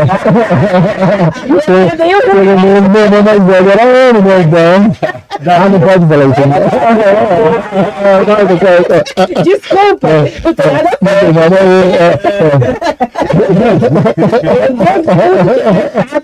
Não, e o pior que acontece, daí, tá, daí o médico falou, doutor, doutor Caetano, doutor Caetano, né? Que é, é, ah, não me lembro dessa época. Falou assim, daí, o que, que você quer? Daí, tá, né? Foi, o que você quer? Homem, eu falei, tanto faz, não, vou dar um cada um. Nossa senhora, o que, que eu vou fazer esses dois crianças? Foi no hospital. É, no hospital. Daí eu peguei o táxi, né? E falei, me leva para casa, tem que avisar. Quando chegou na subida do Bursi, eu falei, para, mas por que para? Não, acabou o dinheiro do taxi. Isso é real que eu estou te falando, não é brincadeira, não. Então, assim, só falando porque o início. Mas você voltou daí, né? É, não, eu, tenho que pensar dinheiro. Mas o início é todo, todo, essa, todo isso aí, é história, é história, faz parte da história da vida da gente, né? São aprendizados, são aprendizados. Né? Experiência. Não vamos jamais ser dois filhos. Com certeza, são experiências, são aprendizados. Né? Exatamente. Né? A gente, a gente como fala. Eu ia te fazer aqui uma pergunta, porque você, né? Contou aqui pra gente que você foi pioneiro na questão de vender em loco, né? É. é Kombi, é, Sim, é, exato. é guarda-sol. E daí, como é que é para você hoje ver esse, esse, esse turbilhão de informação que, tem, que existe hoje nesse mundo comercial, nesse mundo das vendas, né? Porque hoje se vende de qualquer jeito. É. É, na verdade é o seguinte, veja bem, é, assim, é, hoje com a tecnologia principalmente, né, você fica, é, assim, você fica perdido, por isso está lá o Júlio, o Júlio Aline lá para... É drone, é 360, é, é, é mais... É, só que o que acontece? Só que, né, na verdade, é uma coisa assim que, no fundo, no fundo, é o que a gente fazia modernizado hoje, né? Só que tem as redes sociais, tem tudo, né? Só que o imóvel, querendo ou não, é um, é um investimento da pessoa. Ela pode ver em rede social, ela pode Cara, ter. É, só que ela aí... tem que ir no local para ver, né? Ninguém vai comprar um terreno porque você não sabe o aclive, se tem aclive, se tem declive, se é longe da rodovia, se é perto. Você até que sabe, mas você não sabe como é que é. Então a pessoa sempre vai no local, né? Então hoje o plantão de venda móvel, que o Arnaldo fez há muito tempo atrás, é, o plantão de venda no local ele ainda é muito utilizado, né? Então, Mas eu vou, então, vou te falar então. O eu comprava tudo que ele falava sem ver nada. mas aqui é bom. É, é hoje, por exemplo. Mas, mas é o que o Júnior tá É que assim, valia Outro. o fio do bigode hum. essencialmente. É que antes não dava para ver que era mato também. É, e o meu antigamente, por exemplo, chegava lá, montava um plantão de venda, assim, como assim, não, você não, na época ruim, você não vendia muito. Hoje você vai, hoje você vai no loteamento, Hoje você vai no loteamento, tem lá 10, 15, 20 Nossa, tem. 20 você tem que brigar é, comercialmente, né? Comercialmente ali, o dia a dia ali. É que nós... tem que você tem que estar tá mostrando que você é melhor, você tem que estar tá fazendo corpo uma corpo, mídia né? melhor, é o corpo a corpo, é ali, e a pessoa ali do lado tem, querendo fazer o negócio, é, não, é uma coisa assim que não é, mas todo mundo não trabalha. É hoje a guerra vocês é muito mais por, por rede de contato. É, né? O que acontece é, nós trabalhamos com vários tipos de investidores, né? Sim. Tem um investidor que ele pega e, e deixa o loteamento dele para vender com todo mundo, né? Então você tem que se estrategiar um ponto, estrategiar uma rede social, e tem investidores que já conhecem a gente de uma longa data, né? Que eles acabam dando prioridade para nós, né? Pessoal que é cliente de vocês ali, o César Cordioli, o pessoal da Conscienciologia ali, que a gente tem um respeito muito grande, um carinho muito grande, por quê? Normalmente, quando a gente, inclusive, eles estão com um loteamento bom ali, que é o Mustafa Osmo, já fazia um merchan aqui, já, é, qualquer coisa, já, então, o que acontece? Estão fazendo um loteamento ali próximo do Consalto, bem localizado, né? Então eles te dão uma preferência, porque a gente já está, inclusive, a gente começou a trabalhar com eles, é, através, junto com a Elisângela, né, que eles pediram uma indicação, a Elisângela falou bem de nós na época pro. Eu sou sócio de uns 30 Aí falou, né? Já dei do Aí falou com, com o César Cordioli, né? Porque nós não conhecíamos ele, né? É, é porque é, é, nosso tipo de serviço, né, Júnior, de vocês, é serviço. Uhum. Tá fundamentado em confiança, né? uhum. né? Tem que, igual o médico, advogado, corretor, né? Ontem nós fizemos, é, inclusive ontem nós tivemos uma festa, uma confraternização do loteamento que encerrou-se as vendas ontem, é, ontem na semana passada. E é um pessoal do Rio Grande do Sul, né? É, de Santo Cruz, no Rio Grande do Sul. É, é, o loteamento Verdes Pampas, né? É um loteamento é, na região ali do, do Morumbi. Nós terminamos é, semana, eles estavam marcando de vir aqui fazer um churrasco. Ontem nós fizemos a confraternização, né? Inclusive, eles têm tanta confiança em nós, né? Que a, a procuração para assinar todas as escrituras todas deles são nós que fizemos, né? Então, meu é, pai vai lá, assina. É, o pessoal que chegou procurou nós, nós lancemos, é, é, o loteamento para ele, vendemos para ele. É todo o processo. Tudo o processo. Porque, na verdade, não é só vender loteamento. Às vezes as pessoas, às vezes a pessoa tem uma área, quer saber o que, que eu posso fazer, então a gente dá também as informações, né? estudo, o que, que pode ser melhor para você fazer, o que, que não é. Tem uns que voltam e procuram nós, outros que fazem e vamos. é, mas acontece que a gente assim, ajuda muito essa situação. A gente também tem um, um é, faz o estudo, viabilidade, que, que pode ser ganho em cima disso é, assim, ah, tem uma área que eu posso ganhar, o que, que vai dar para mim, qual a rentabilidade? Então a gente faz todo esse estudo, faz um, um, é, um quanto vai levantar de, de, de, de, de, de nesse, nesse lançamento. Já, já, você já tropeçou lá atrás com Sim, exatamente, né? exatamente. tudo, então é tudo isso aí a gente faz. Né? Experiência, né? É, é, também é uma coisa que a gente não fazia, é uma coisa que a gente não fazia, não tinha muito, que não foi nunca no nosso forte muito, foi na área de locação. Hoje nós estamos investindo na área de locação também, é, investindo mais, porque a gente pensa ver, sei lá, só, só mexer com loteamento, com venda e tal, vamos começar a investir também, porque muitas pessoas nós procurava para alocar. E a gente, assim, não, tinha uma locação bem pequena e tal, hoje já não. Hoje a gente está investindo também na locação. É... Até porque às vezes é o mesmo investidor, né? Exatamente. Hum, exatamente. Então, é. compra um lote, constrói, deixa, locação, deixa lá para dar locação. Então, isso até aumentou. Nós só tem uma base, eu acho que nos últimos, nos últimos, sei lá, seis meses, recebeu um aumento muito grande na locação, lá que eu vi na carteira de locação. Muito então, grande. são coisas que estão tá acontecendo, assim, o dia a dia, que nós estamos muito felizes com, a, com essa área da locação também e tudo. Então, a gente está, assim, as hum. coisas estão andando. É, e a Foz do Iguaçu crescendo muito, viu? Muito. É, muito, é, e, e, você acha que eu, a, questões de infraestrutura hoje em Foz, elas atrapalham os investimentos? A infraestrutura? Eu, é, o que acontece hoje, é, a infraestrutura está falando que aplica no loteamento? Não, não, a infraestrutura da cidade. Eu acho é... que a infraestrutura da cidade, a parte de mobilidade, ela, ela é muito boa, a parte de mobilidade, é. né? Hoje você não, é, você praticamente não vê quase engarrafamento na cidade. E depois que construir essa perimetral, praticamente você vai tirar os, os caminhões de dentro da cidade. Né? Então a parte de infraestrutura de mobilidade, ela é muito boa dentro da cidade, né? Uhum. Então, tanto é que os loteamentos que estão saindo cada vez mais longe da cidade, né? Né? Porque você consegue ter uma mobilidade. Igual vai lançar um loteamento é, na região da Avenida das Cataratas, igual tem o Fernandinho lá, tem o Royal Boulevard lá. Ah, Duplicando é, aquilo, né? Você pega ali, você sai dali do Royal Boulevard, você vai até o centro, teoricamente o pessoal fala que é longe, mas ali é 10 minutos de carro, então é muito próximo, né? Então fazer uma sua em consideração a outras cidades do mesmo tamanho, fazer o Iguaçu tem uma mobilidade boa, né? É, eu vejo também essa essa essa. Eu, eu, eu tenho minhas dúvidas se a gente está se preparando para esse crescimento todo. Essa medida perimetral que eles vão fazer, é. essa aí eu acho que é um, é, vai desafogar muito Foz do Iguaçu, porque os caminhões não vão entrar na cidade, já vem direto ali na, na, na questão do, da, da BR-277, a, a ponte aí vai direto para vai para Argentina, vai para Paraguai, inclusive a, a, ponte mesmo, eu acho que vai melhorar muito o, trânsito, o, o, trânsito na ponte, eu acredito que, que o turismo tem a ganhar com isso, muitas pessoas que vão comprar no Paraguai e tal, então eu acredito, eu acredito muito, não certeza absoluta, que as coisas vão melhorar bastante depois dessa, dessa situação da, da, da é, o único, é o único ponto complexo na cidade né, foi aquele viaduto ali feito ali na no final, ali na, entre a Costa e Silva ali o, e a BR ali. ali você Não, o próprio da JK, é. né? Eu moro lá perto da Itaipu.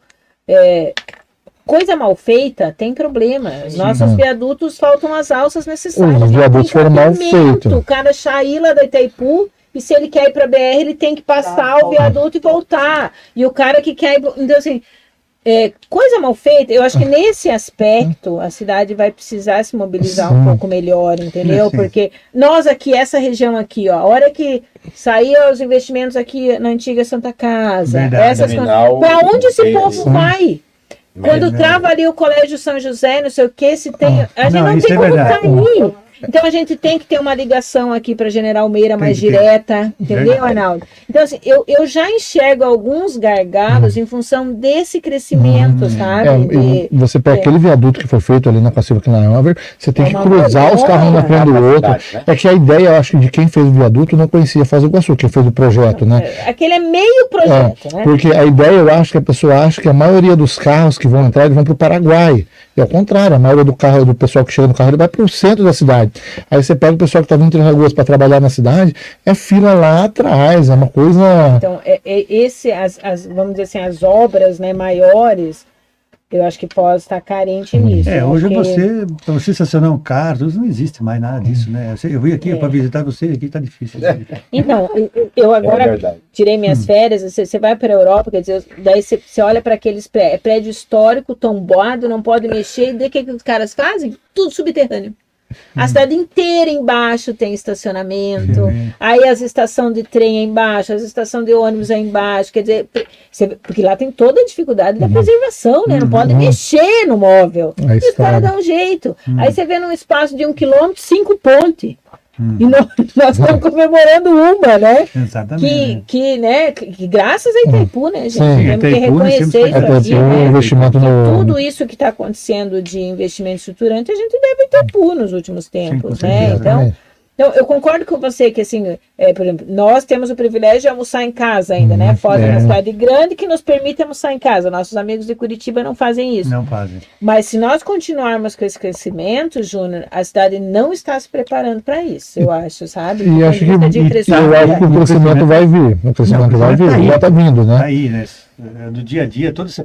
Porque uh, as pessoas falam, mas Foz do Iguaçu tem tantos mil... Mas olha, aqui cresceu nos últimos cinco anos todos esses loteamentos há 10 anos atrás não tinha. Não existia. Não existia. Hoje em dia está tudo. E outra coisa, você vê um loteamento, você vai, você vai lá, daqui a pouco já está cheio de casa, parece que a coisa cresce, cresce do dia para noite. Não... É, você, pessoal... Eu estava indo, eu fui em direção ao General Meira, daí passei ali o semáforo do Verde, né? Daqui a pouco eu vi uma rua para a direita, né? Eu entrei ali.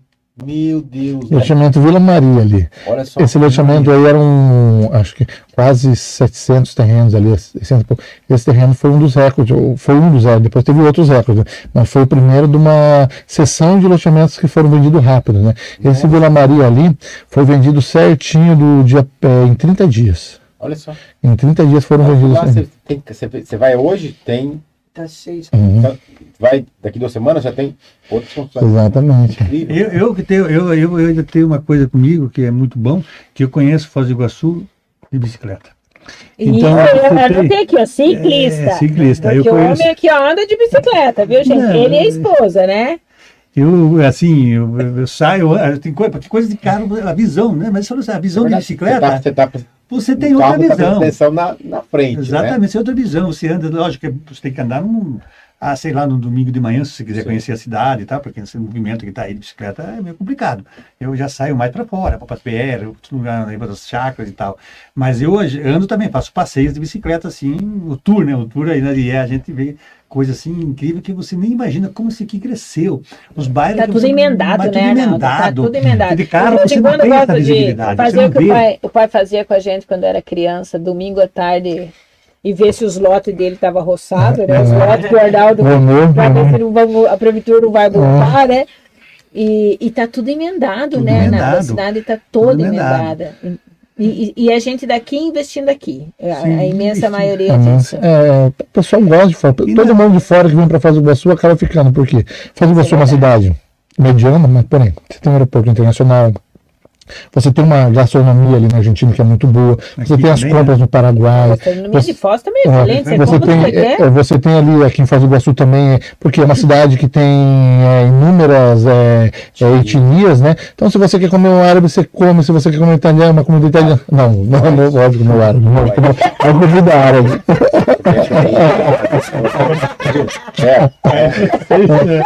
Ele não quis dizer isso. Mas também, se quiser, o árabe quiser quiser, né?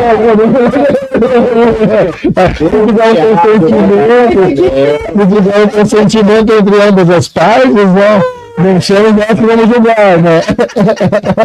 Mas você sabe que a gente não valoriza o que a gente tem? Não valoriza. Eu, eu vou dar um exemplo. Minha filha fez aniversário e queria um celular, né? Eu fazia tempo que eu dava um presente bom, falou, tá, mas vai dar, porque a outra tá casando, tá gastando com a outra, né? Uhum. Filho, né? Sabe como é que é, né? Daí eu falei pra ela, olha aqui, filha, eu tava em Madrid, olha, teu celular tá em todos os outdoor. Daí ela falou assim, mãe, mas aí tá muito mais caro que aqui. Hum. Obviamente que eu comprei ele no Paraguai. Claro.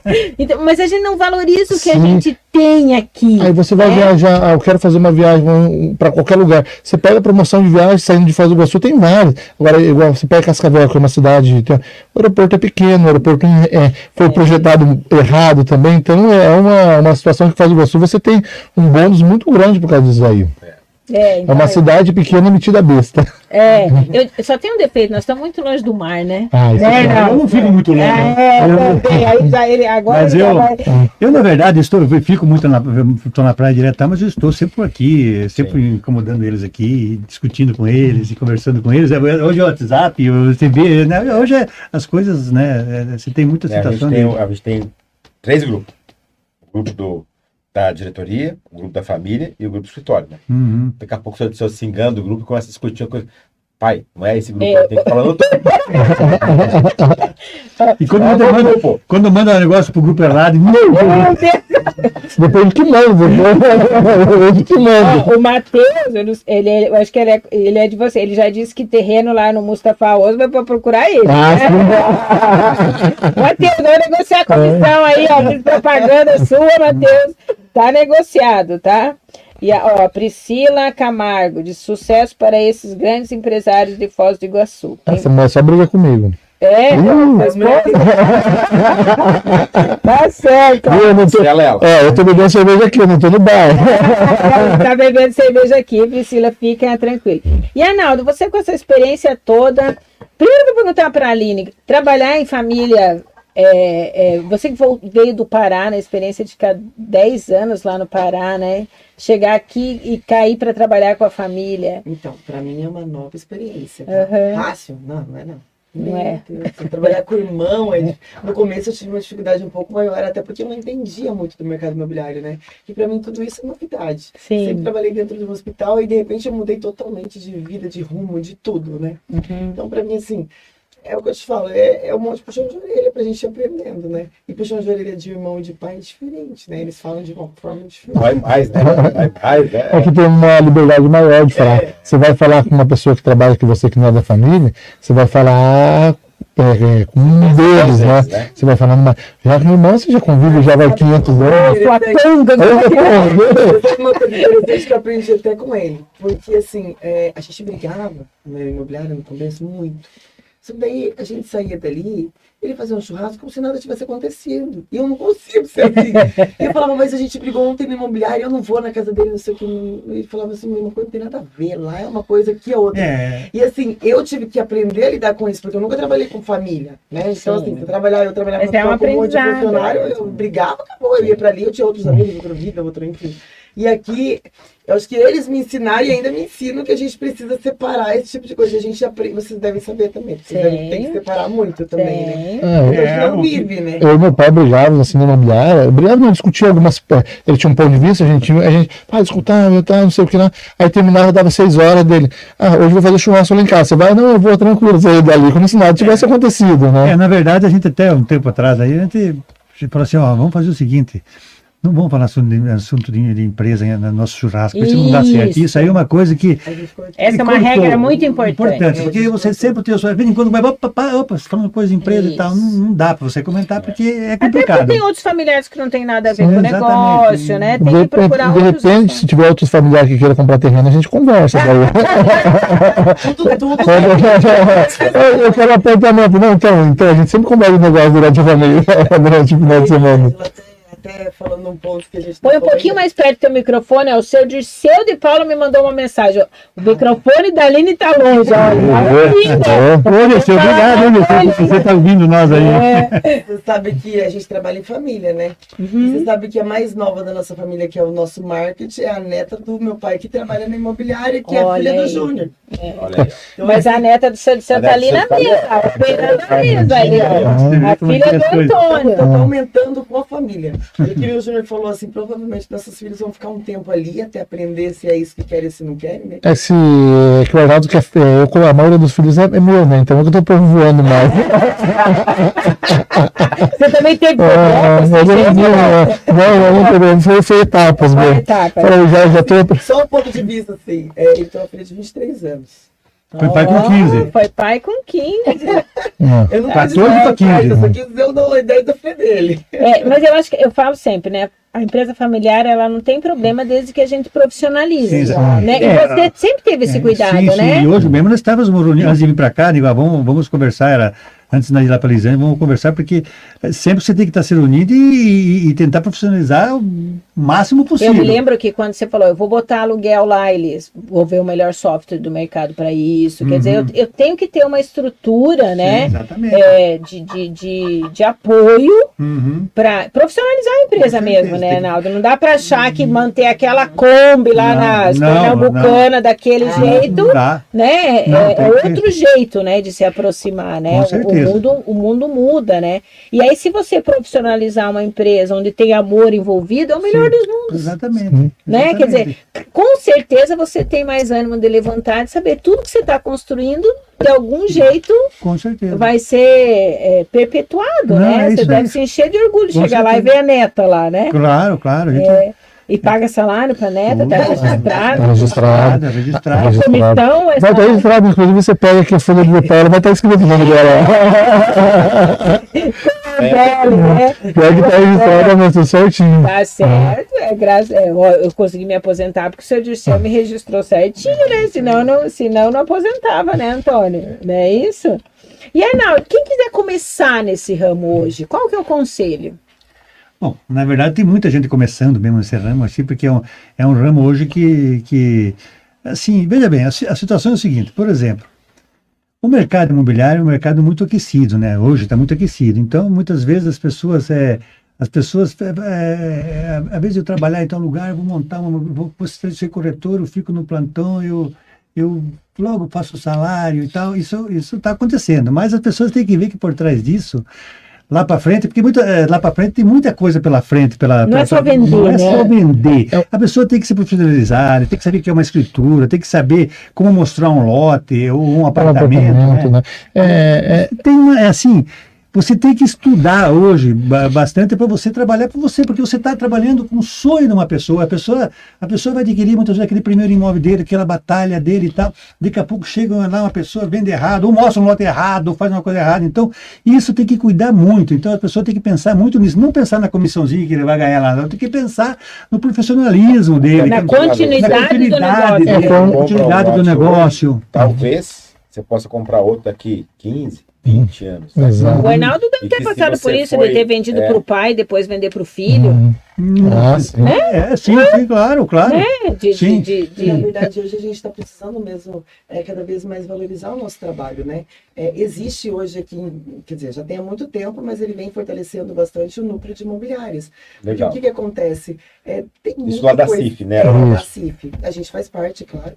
E assim, é, tem muita coisa errada no mercado, muita gente entrando, muita, muita imobiliária abrindo, e a gente precisa fortalecer esse núcleo para a gente poder tirar essas pessoas que estão contaminando a nossa área, né? É, eu acho que o papel do teu pai no conselho, né? Porque os conselhos existem para proteger a sociedade, sim, não é para proteger os corretores, é, né? Exatamente. E, e, a pessoa que, tem muitas pessoas que entram no ramo imobiliário de oportunismo. Oportunismo porque agora tá bom, vai, vai uma comissãozinha lá depois. É um... Isso não vai ser um profissional, isso ele vai a, a primeira situação, porque você, a primeira situação de crise Aí que se vai ver quem as pessoas que são aí, que estão que no mercado imobiliário, que, que vestiram a camisa para ser um, um, grande profissional, um grande corretor. Não é questão de oportunismo, porque eu estou desempregado, você corretor. Isso acontece muito. Acontece muito, ah, não, eu não tenho, ah, você corretor. Vai lá embaixo de um plantão, sem, assim, muitas vezes sem responsabilidade com o teu cliente e tal. Por isso que eu digo, você para comprar o imóvel, você tem que procurar pelo menos uma empresa, um, um corretor conhecido, uma pessoa que tenha crédito e pesquisar muito isso aí, porque não é chegar lá e comprar assim, não. Então, a gente pode perder a economia de uma vida toda. Né? Muitas pessoas, às vezes, assim, porque as pessoas hoje, têm, principalmente as pessoas mais humildes, isso. eu vou pegar o papel ali, não sei o quê, né? Tipo assim, deixa que o papel resolveu. Não é assim a situação. Esconde a escritura, acho é, que não é. Não é. Então, veja bem, muitas pessoas, por exemplo, compram um lote de escritura, um lote, e acham que está resolvido e não registra é um contrato público, está é, lá aberto, matrícula que pode registrar outros imóveis, tudo. E as pessoas não têm esses conhecimentos. E o corretor de imóvel ele tem que estar tá ali para orientar a pessoa em todos os riscos que ele pode ocorrer. Não é simplesmente mostrar um lote e vender lá e achar que está tudo certo. Então tem por isso que só na comissão. Só na comissão. Então por isso que eu falo. Hoje no, no mercado entrou muitos corretores de imóveis, muitos corretores bons e muita gente, muita gente nova. Mas é, tem, entrou também muito oportunista, oportunista de, de, de momento do mercado. Sim. Entende? Porque, por exemplo, eu sei, porque eu, eu, tô, eu venho lá de trás, eu passei, por exemplo, bom, é, época boa, tempos ruins, que você não vendia nada, é, é muito complicado. Esse, esse ramo nosso é muito complicado. Eu sempre falo para as pessoas, quando vão trabalhar no mercado imobiliário, quando você ganhar a primeira comissão, a comissão maior e tal, não pense em comprar teu carro novo e tal. Faça reserva. Faça uma reserva, um capital de giro teu, pelo menos de seis meses. Você ter lá dinheiro, se seis meses você não vender nada, o seu dinheiro. Também se não vender seis meses, disso da profissão, né? então, veja bem, essa situação da pessoa ter esse capital de giro, ter lá, ah, eu gasto lá 5 pau por mês, então seis meses são 30 mil. Ah, ponha lá esse dinheiro numa poupança lá. Quando precisar usar ele, usa ele, e quando ele repõe de volta. Porque daí você vai ser um corretor que você vai durar a vida inteira, você vai viver daquela profissão, você não vai ter problema, porque o corretor ele depende de venda. Então, primeiro passo de um corretor de imóvel, eu falo para todos os corretores de imóvel que estão iniciando, que querem trabalhar nessa profissão, faça um capital de giro para você. Depois vai pensar no carro novo, não sei o que. Primeiro faça um capital de giro para você, para você perpetuar nesse mercado, que é um mercado promissor, que vai ter muita coisa pela frente, que o mercado da construção civil não para no Brasil. Isso sabe que isso aí que, que dá mais emprego no Brasil é o mercado da, da construção civil. Então eu acho que, que é muito importante eles trabalhar com esse capital de giro e abraçar essa profissão, mas não como um oportunista, como um profissional mesmo para coisa, para eles perpetuar nessa profissão, para né? ter espaço espaço para isso, tem bela, espaço mesmo. Bela dica do Arnaldo aí, né? A pessoa ter a noção que de, desse, né, de, do, do, ganhar, do guardar, do uhum. pensar no futuro, né, do pensar Exatamente. no cliente. Vai que vem os gêmeos no caminho, né? Nossa,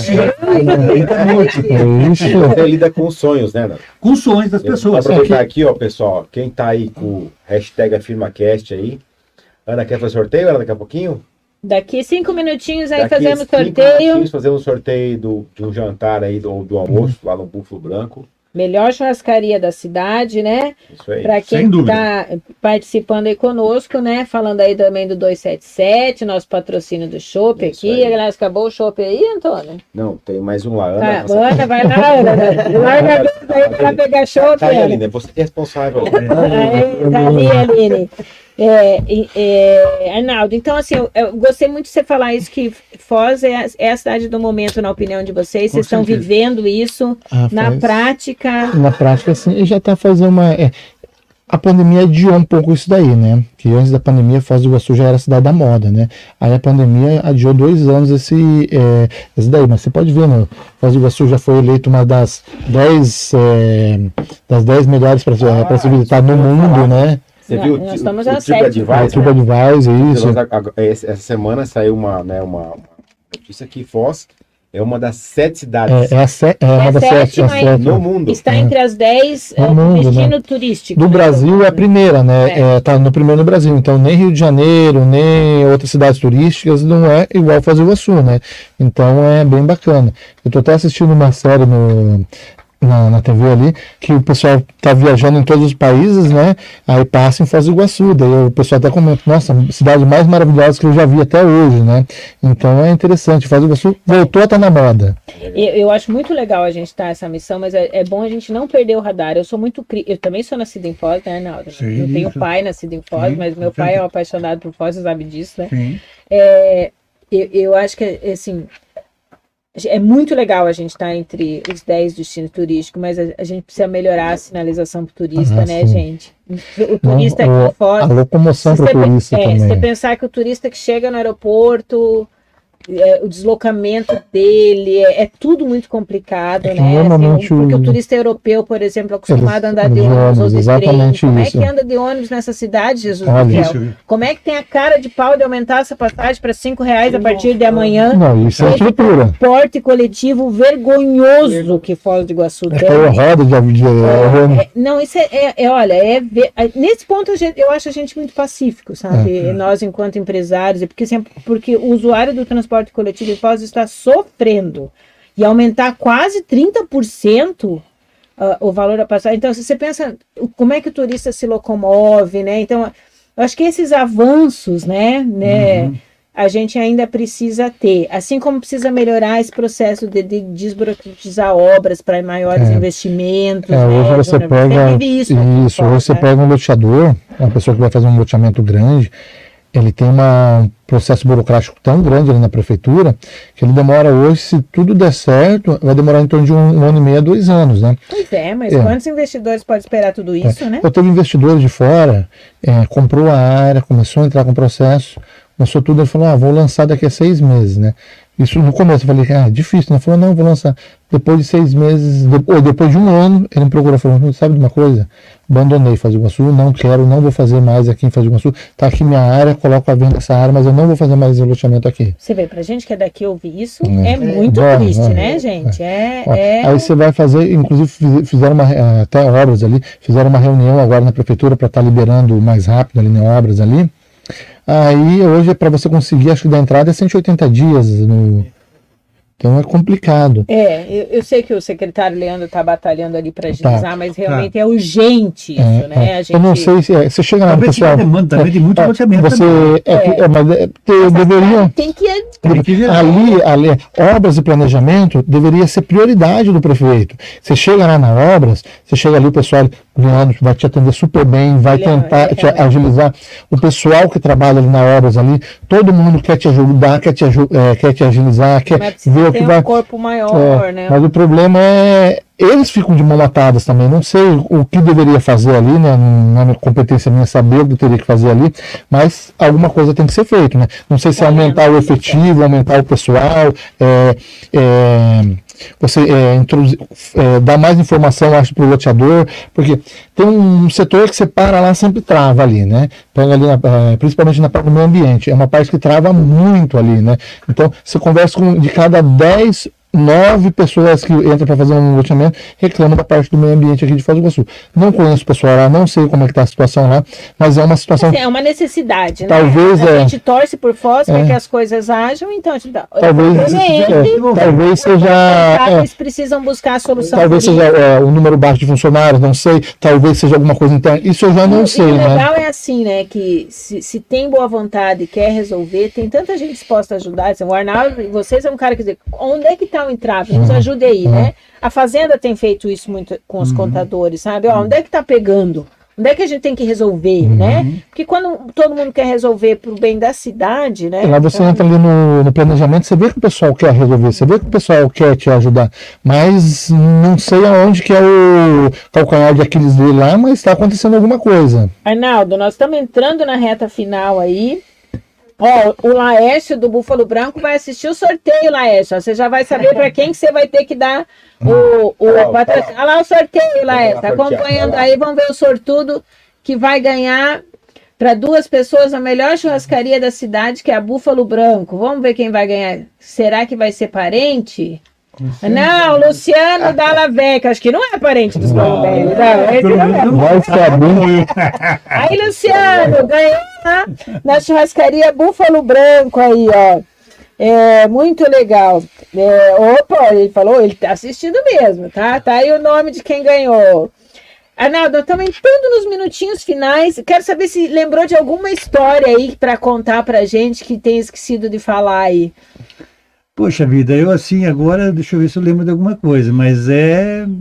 São muitas histórias, mas na hora que. Você sabe que depois dos 60, a pessoa ela não lembra de todas as histórias. Né? 60, mas faz quantos quilômetros? Mas ele tem, ele tem, é, ele faz até uns 200 quilômetros. 200 quilômetros, é, não? 150, 160 eu faço. Ah, mas né? então tá melhor que nós juntos. Não, numa pedalada.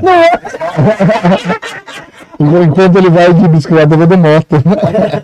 Mas ele tem, ele tem algumas né? peculiaridades, corretor de marca, a gente tem umas peculiaridades. Né? Conta, então você não quer contar? Eu, não, é do. Vamos encerrar a é, noite. Minha irmã chegou, a primeira venda que ela fez, ela pegou a calculadora para calcular a comissão, né? Aí chegou meu pai.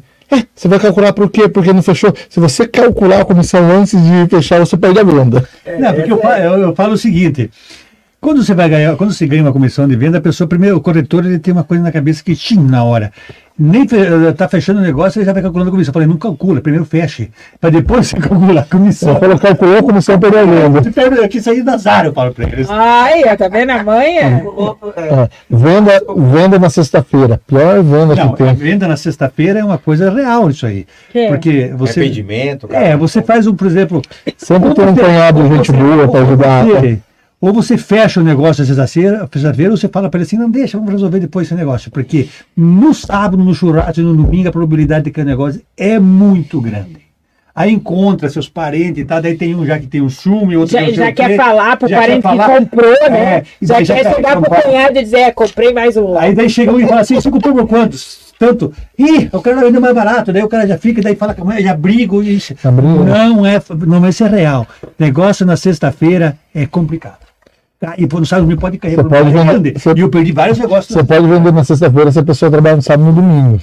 Aí você pode vender para ela. Você se ela for... o negócio. Não, não deixa para depois. Ou você fecha o negócio ou não deixa. Não, não deixar para depois, nem falando negócio agora, tem que tentar fazer. Mas isso é uma realidade do negócio. Isso é, isso é uma realidade. é, acontece isso aí. Se eu escrever aqui, ó. Pergunta para Arnaldo se ele lembra quando eu ficava de madrugada fazendo atualização da contabilidade do saudoso Osiris Santos. Lembra disso? eu, eu, eu, lembro disso e eu trabalhava junto com o Derceu lá. Isso aí. Entende? A gente trabalhava junto lá na Imobiliária Santos. O Derceu mandava eu separar os papéis lá, tudo lá, me judiava, viu? Me judiava. Ficava madrugada. aí, seu Dirceu. Tá? Você ficava a madrugada inteira fazendo aqui, tinha muito dinheiro que entrou. Tá, ele vendia um lote pro senhor. Ah, mas eu, nós trabalhávamos no escritório dos Íris, era aqui no, no, que era aqui na esquina ali, que tinha panificador. É, não, na esquina aqui não, que tinha, antigamente tinha era o Imóveis, era o Imóveis antigamente. E os Íris tinham no segundo andar ali, a gente trabalhou, trabalhou junto com o Dirceu, lá, separar os documentos, que ele fazia contabilidade e tal, dos Íris, eu trabalhei junto, junto com o Dirceu muitas vezes ali. É isso aí, é. muita história, né? Ah, com certeza, lembro. História. Com certeza. Gente, ó, nós estamos entrando na reta final aí. Queria muito agradecer vocês. Muita história boa, Arnaldo. É, tenho certeza que a hora que a gente desligar o microfone, vamos ouvir mais umas, né, Antônio? Igual foi com o seu Marcos e tal. Prazer enorme receber vocês. A gente tem muito orgulho de, de ser amigos, né, Sim, Arnaldo? Acho que hoje somos amigos, Sim, né? Com certeza. Muito mais do que parceiros comerciais. Então, e, e, quem quiser conhecer a, a, imobiliária vai ser muito bem recebido, com né? Certeza. A vai estar tá lá, com certeza, o Júnior. Vai lá tomar Eu um também. cafezinho. O Arnaldo também vai estar tá lá. O Arnaldo está lá. O Arnaldo está lá. E, e, eles realmente sabem tudo. Não foi nenhuma e nem duas vezes que a gente chamou o Arnaldo aqui para fazer avaliação de imóveis, Sim. né? Em questão de inventário, e de tudo, né? Quer é, nós trabalhamos muito com avaliação de imóvel. Hoje, hoje, hoje, para ser base, a gente faz muita avaliação de imóvel para inventário, para divisão de, de, de, de, bens e tal. Isso aí é, uma, é, é, um, é um ramo que a gente nós mesmos fizemos muito. Até pouco tempo agora fizemos uma família pioneira de Foz do Iguaçu aqui. Você veja a seriedade que esse trabalho é, precisa ter, né? Exatamente. Estamos falando de um patrimônio, de uma é, porque a avaliação toda, do né? imóvel né? é uma avaliação do imóvel, você, às vezes o cara pensa, é, mas é, a coisa não é tão fácil assim, não. a coisa é complicada, é. você tem que é saber, muita responsabilidade. É, responsabilidade, você tem que saber para ah, o cara, aquela área, o cara vender por milhões, tem que saber, tem que saber como avaliar para serve a área. Expectativa, não pode, vai, vai, o mercado imobiliário sempre vai, ele vai mudando, né? Aí, tem a pessoa que mora numa casa, ela pega um amor sentimental que é colocar no valor do imóvel, não é, é assim, é, né? Então, tem que saber tudo, você tem uma linha, como você vai chegar naquela avaliação. Eu, assim, é que não, você acha que o tempo já acabou, mas se não ia contar uma coisinha rapidinha. Conta né? rapidinho, rapidinho. É, uma avaliação de imóvel que me pediram para fazer lá em Missal. Aí, mas só que essa avaliação de imóvel era para ser feito, o juiz lá que me que pediu para me fazer, lá através do CRES, eu tinha que fazer essa avaliação. Só que essa avaliação de imóvel tinha que ser feita há 10 anos antes. É, 10 anos antes, que era um negócio da prefeitura, tinha que dizer quanto é que valia 10 anos antes uma área rural. Aí eu cheguei lá, mas como é que eu vou saber isso aqui e tal? Você sabe, daí o que, que eu pensei? Foi num, sabe, não tem aqueles barzinhos, né? Naquela, naqueles barzinhos que se encontram, os caras para jogar baralhos, os nonos ali, Sim. aquela coisa toda. Cheguei ali, e começou a conversar com um, com o outro. Não, é, dez anos atrás era tanto saco de soja, não sei o que e tal e tal. Peguei, foi fácil. Dez anos atrás era tanto saco de soja, multipliquei o soja pelo valor e tal. E tinha que ser num boteco, um bar onde eu estava jogando, jogando lá. Porque você foi buscar a realidade. A realidade né? lá. Quer dizer, você cheguei ali com isso, aí eu consegui uma avaliação até o juiz, o pessoal, poxa, como é que você chegou? Aí eu expliquei, os caras, você foi, é. foi uma coisa que se foi certo, foi lá na, na fonte das pessoas que tinham terra na época. É a proximidade, e, né, Reinaldo? Você deu aqui hoje muitos exemplos uhum. do quanto a gente tem que agir para estar tá próximo, né? Uhum. Que não adianta ficar atrás da melhor sala do mundo, com, uhum. né, com a maior estrutura do mundo, se você não achar jeitos, que hoje são diferentes os uhum. jeitos, mas de estar próximo do teu cliente, do teu fornecedor, do teu parceiro, de quem você tem que atender. Você deu muitos exemplos disso hoje aqui. É. Então eu vou passar a palavra para vocês fazerem a despedida final aí, né? De novo agradecendo muito a presença. Júnior. Agradeço vocês novamente pela, pelo convite, né? Se eu vejo 277 top para variar, né? Sempre bom, né? Sempre bom ali, né? E pena que não foi nem. Pena que minha mulher está assistindo não ganhou o, o churrasco, né? o churrasco, né? né? Quem foi aqui não ganhou. Não, mas ela tá fora. Mas isso aí, vamos agradecer e, como a gente falou, a parceria nossa já é grande, a gente já tem até alguns negócios juntos. Então, nossa parceria começou faz 34 anos atrás e vai pendurar, vai perdurar por muito tempo. Nossos netos, né? É. Aline, deixar o pai por último. Eu só tenho a agradecer. Até eu descobri várias histórias hoje, né? Olha aí, Porque legal. É, é, é, é muito, muito tempo, né, na caminhada, né? Então eu só tenho a agradecer vocês. Mas você já sabia que você botou roupa de menino quando saiu do hospital? Isso você já sabia. Não, olha, não foi de menino. não, não, não, não, existe, não existe mais roupa de menino e menina. Você, você apenas usou roupa azul. Gente, eu só tenho a agradecer. Ó. Muito, foi muito legal. Acho que. Muito bom. Foi. E aí, seu Arnaldo Colombelli? Bom, eu agradeço, Antônio, agradeço, Elisande, agradeço o pessoal de Paula, todo, Derceu de Paula, que lembrou lá que nós trabalhamos junto lá, e, na época lá, nos, nos contratos lá dos Iris Santos. E assim, é... Na verdade, eu só tenho a agradecer e eu quero também, assim, o Júnior fala assim, você está indo para a praia, mas eu, eu sempre estou aqui em Foz, eu sempre estou no imobiliário, eu sempre estou conversando com, com, meus filhos e tal, então a gente está sempre atento no negócio também, né? Então, é, então, não parando, quer dizer, estamos aproveitando um pouco mais a vida, assim, claro. e tal, pedalando mais. todo direito. Mas, é, né? é, mas a gente está sempre mas, atento, né? Não, não se penalize, não se penalize, você está fazendo o que é certo. Sim, e assim, eu, lá na empresa, lá eu tenho certeza que o Júnior, a Estão à disposição e eu, quando estou, quando estou em Foz do Iguaçu, com certeza eu vou estar à disposição. Só para encerrar assim, ó, esses tempos atrás eu estava lá no imobiliário sentado lá na minha, minha, na minha mesa lá, minha cadeira, né? Na cadeira. Hoje, hoje não tem mais. Aí que falar a verdade, é a minha mesa, tá? Chegou um cara lá, um gozador, gritou lá, Ô Colombélia, veio um quilo de carne. Eu falei, não, o açougue mudou daqui, não é mais. o cara tirando sarro que era cliente do meu pai na época que tinha o açougue, só para você ter uma ideia. Mas agradeço a todo mundo, agradeço as pessoas que, que, que, que acompanhou nossa, nosso bate-papo.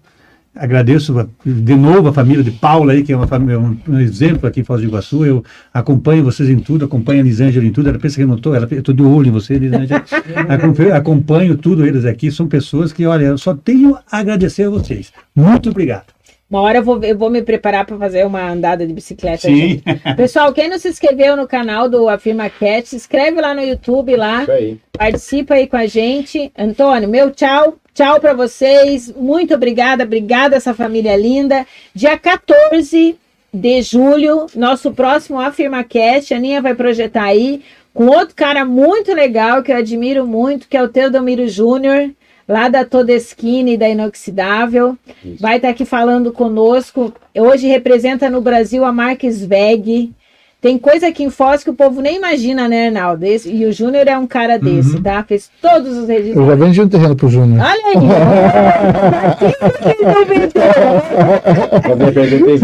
é, pra quem vocês não venderam. Então a Aninha vai projetar aí o meu tchau e o meu agradecimento a todos. Tony.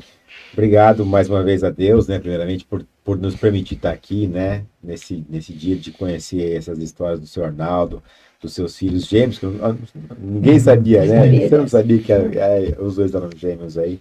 Que bacana conhecer e, e compartilhar e conviver, né? Com, com vocês aí, como o Júnior falou, como, como sócios, como clientes, enfim, como parceiros, né? Uhum. Obrigado, obrigado ao pessoal da rádio que nos acompanha até agora. E até o nosso próximo AfirmaCast no dia 14 aí. Espero vocês. Tchau, pessoal. Tchau, tchau, tchau. Obrigado por tudo. Muito legal. Passa voando essa hora.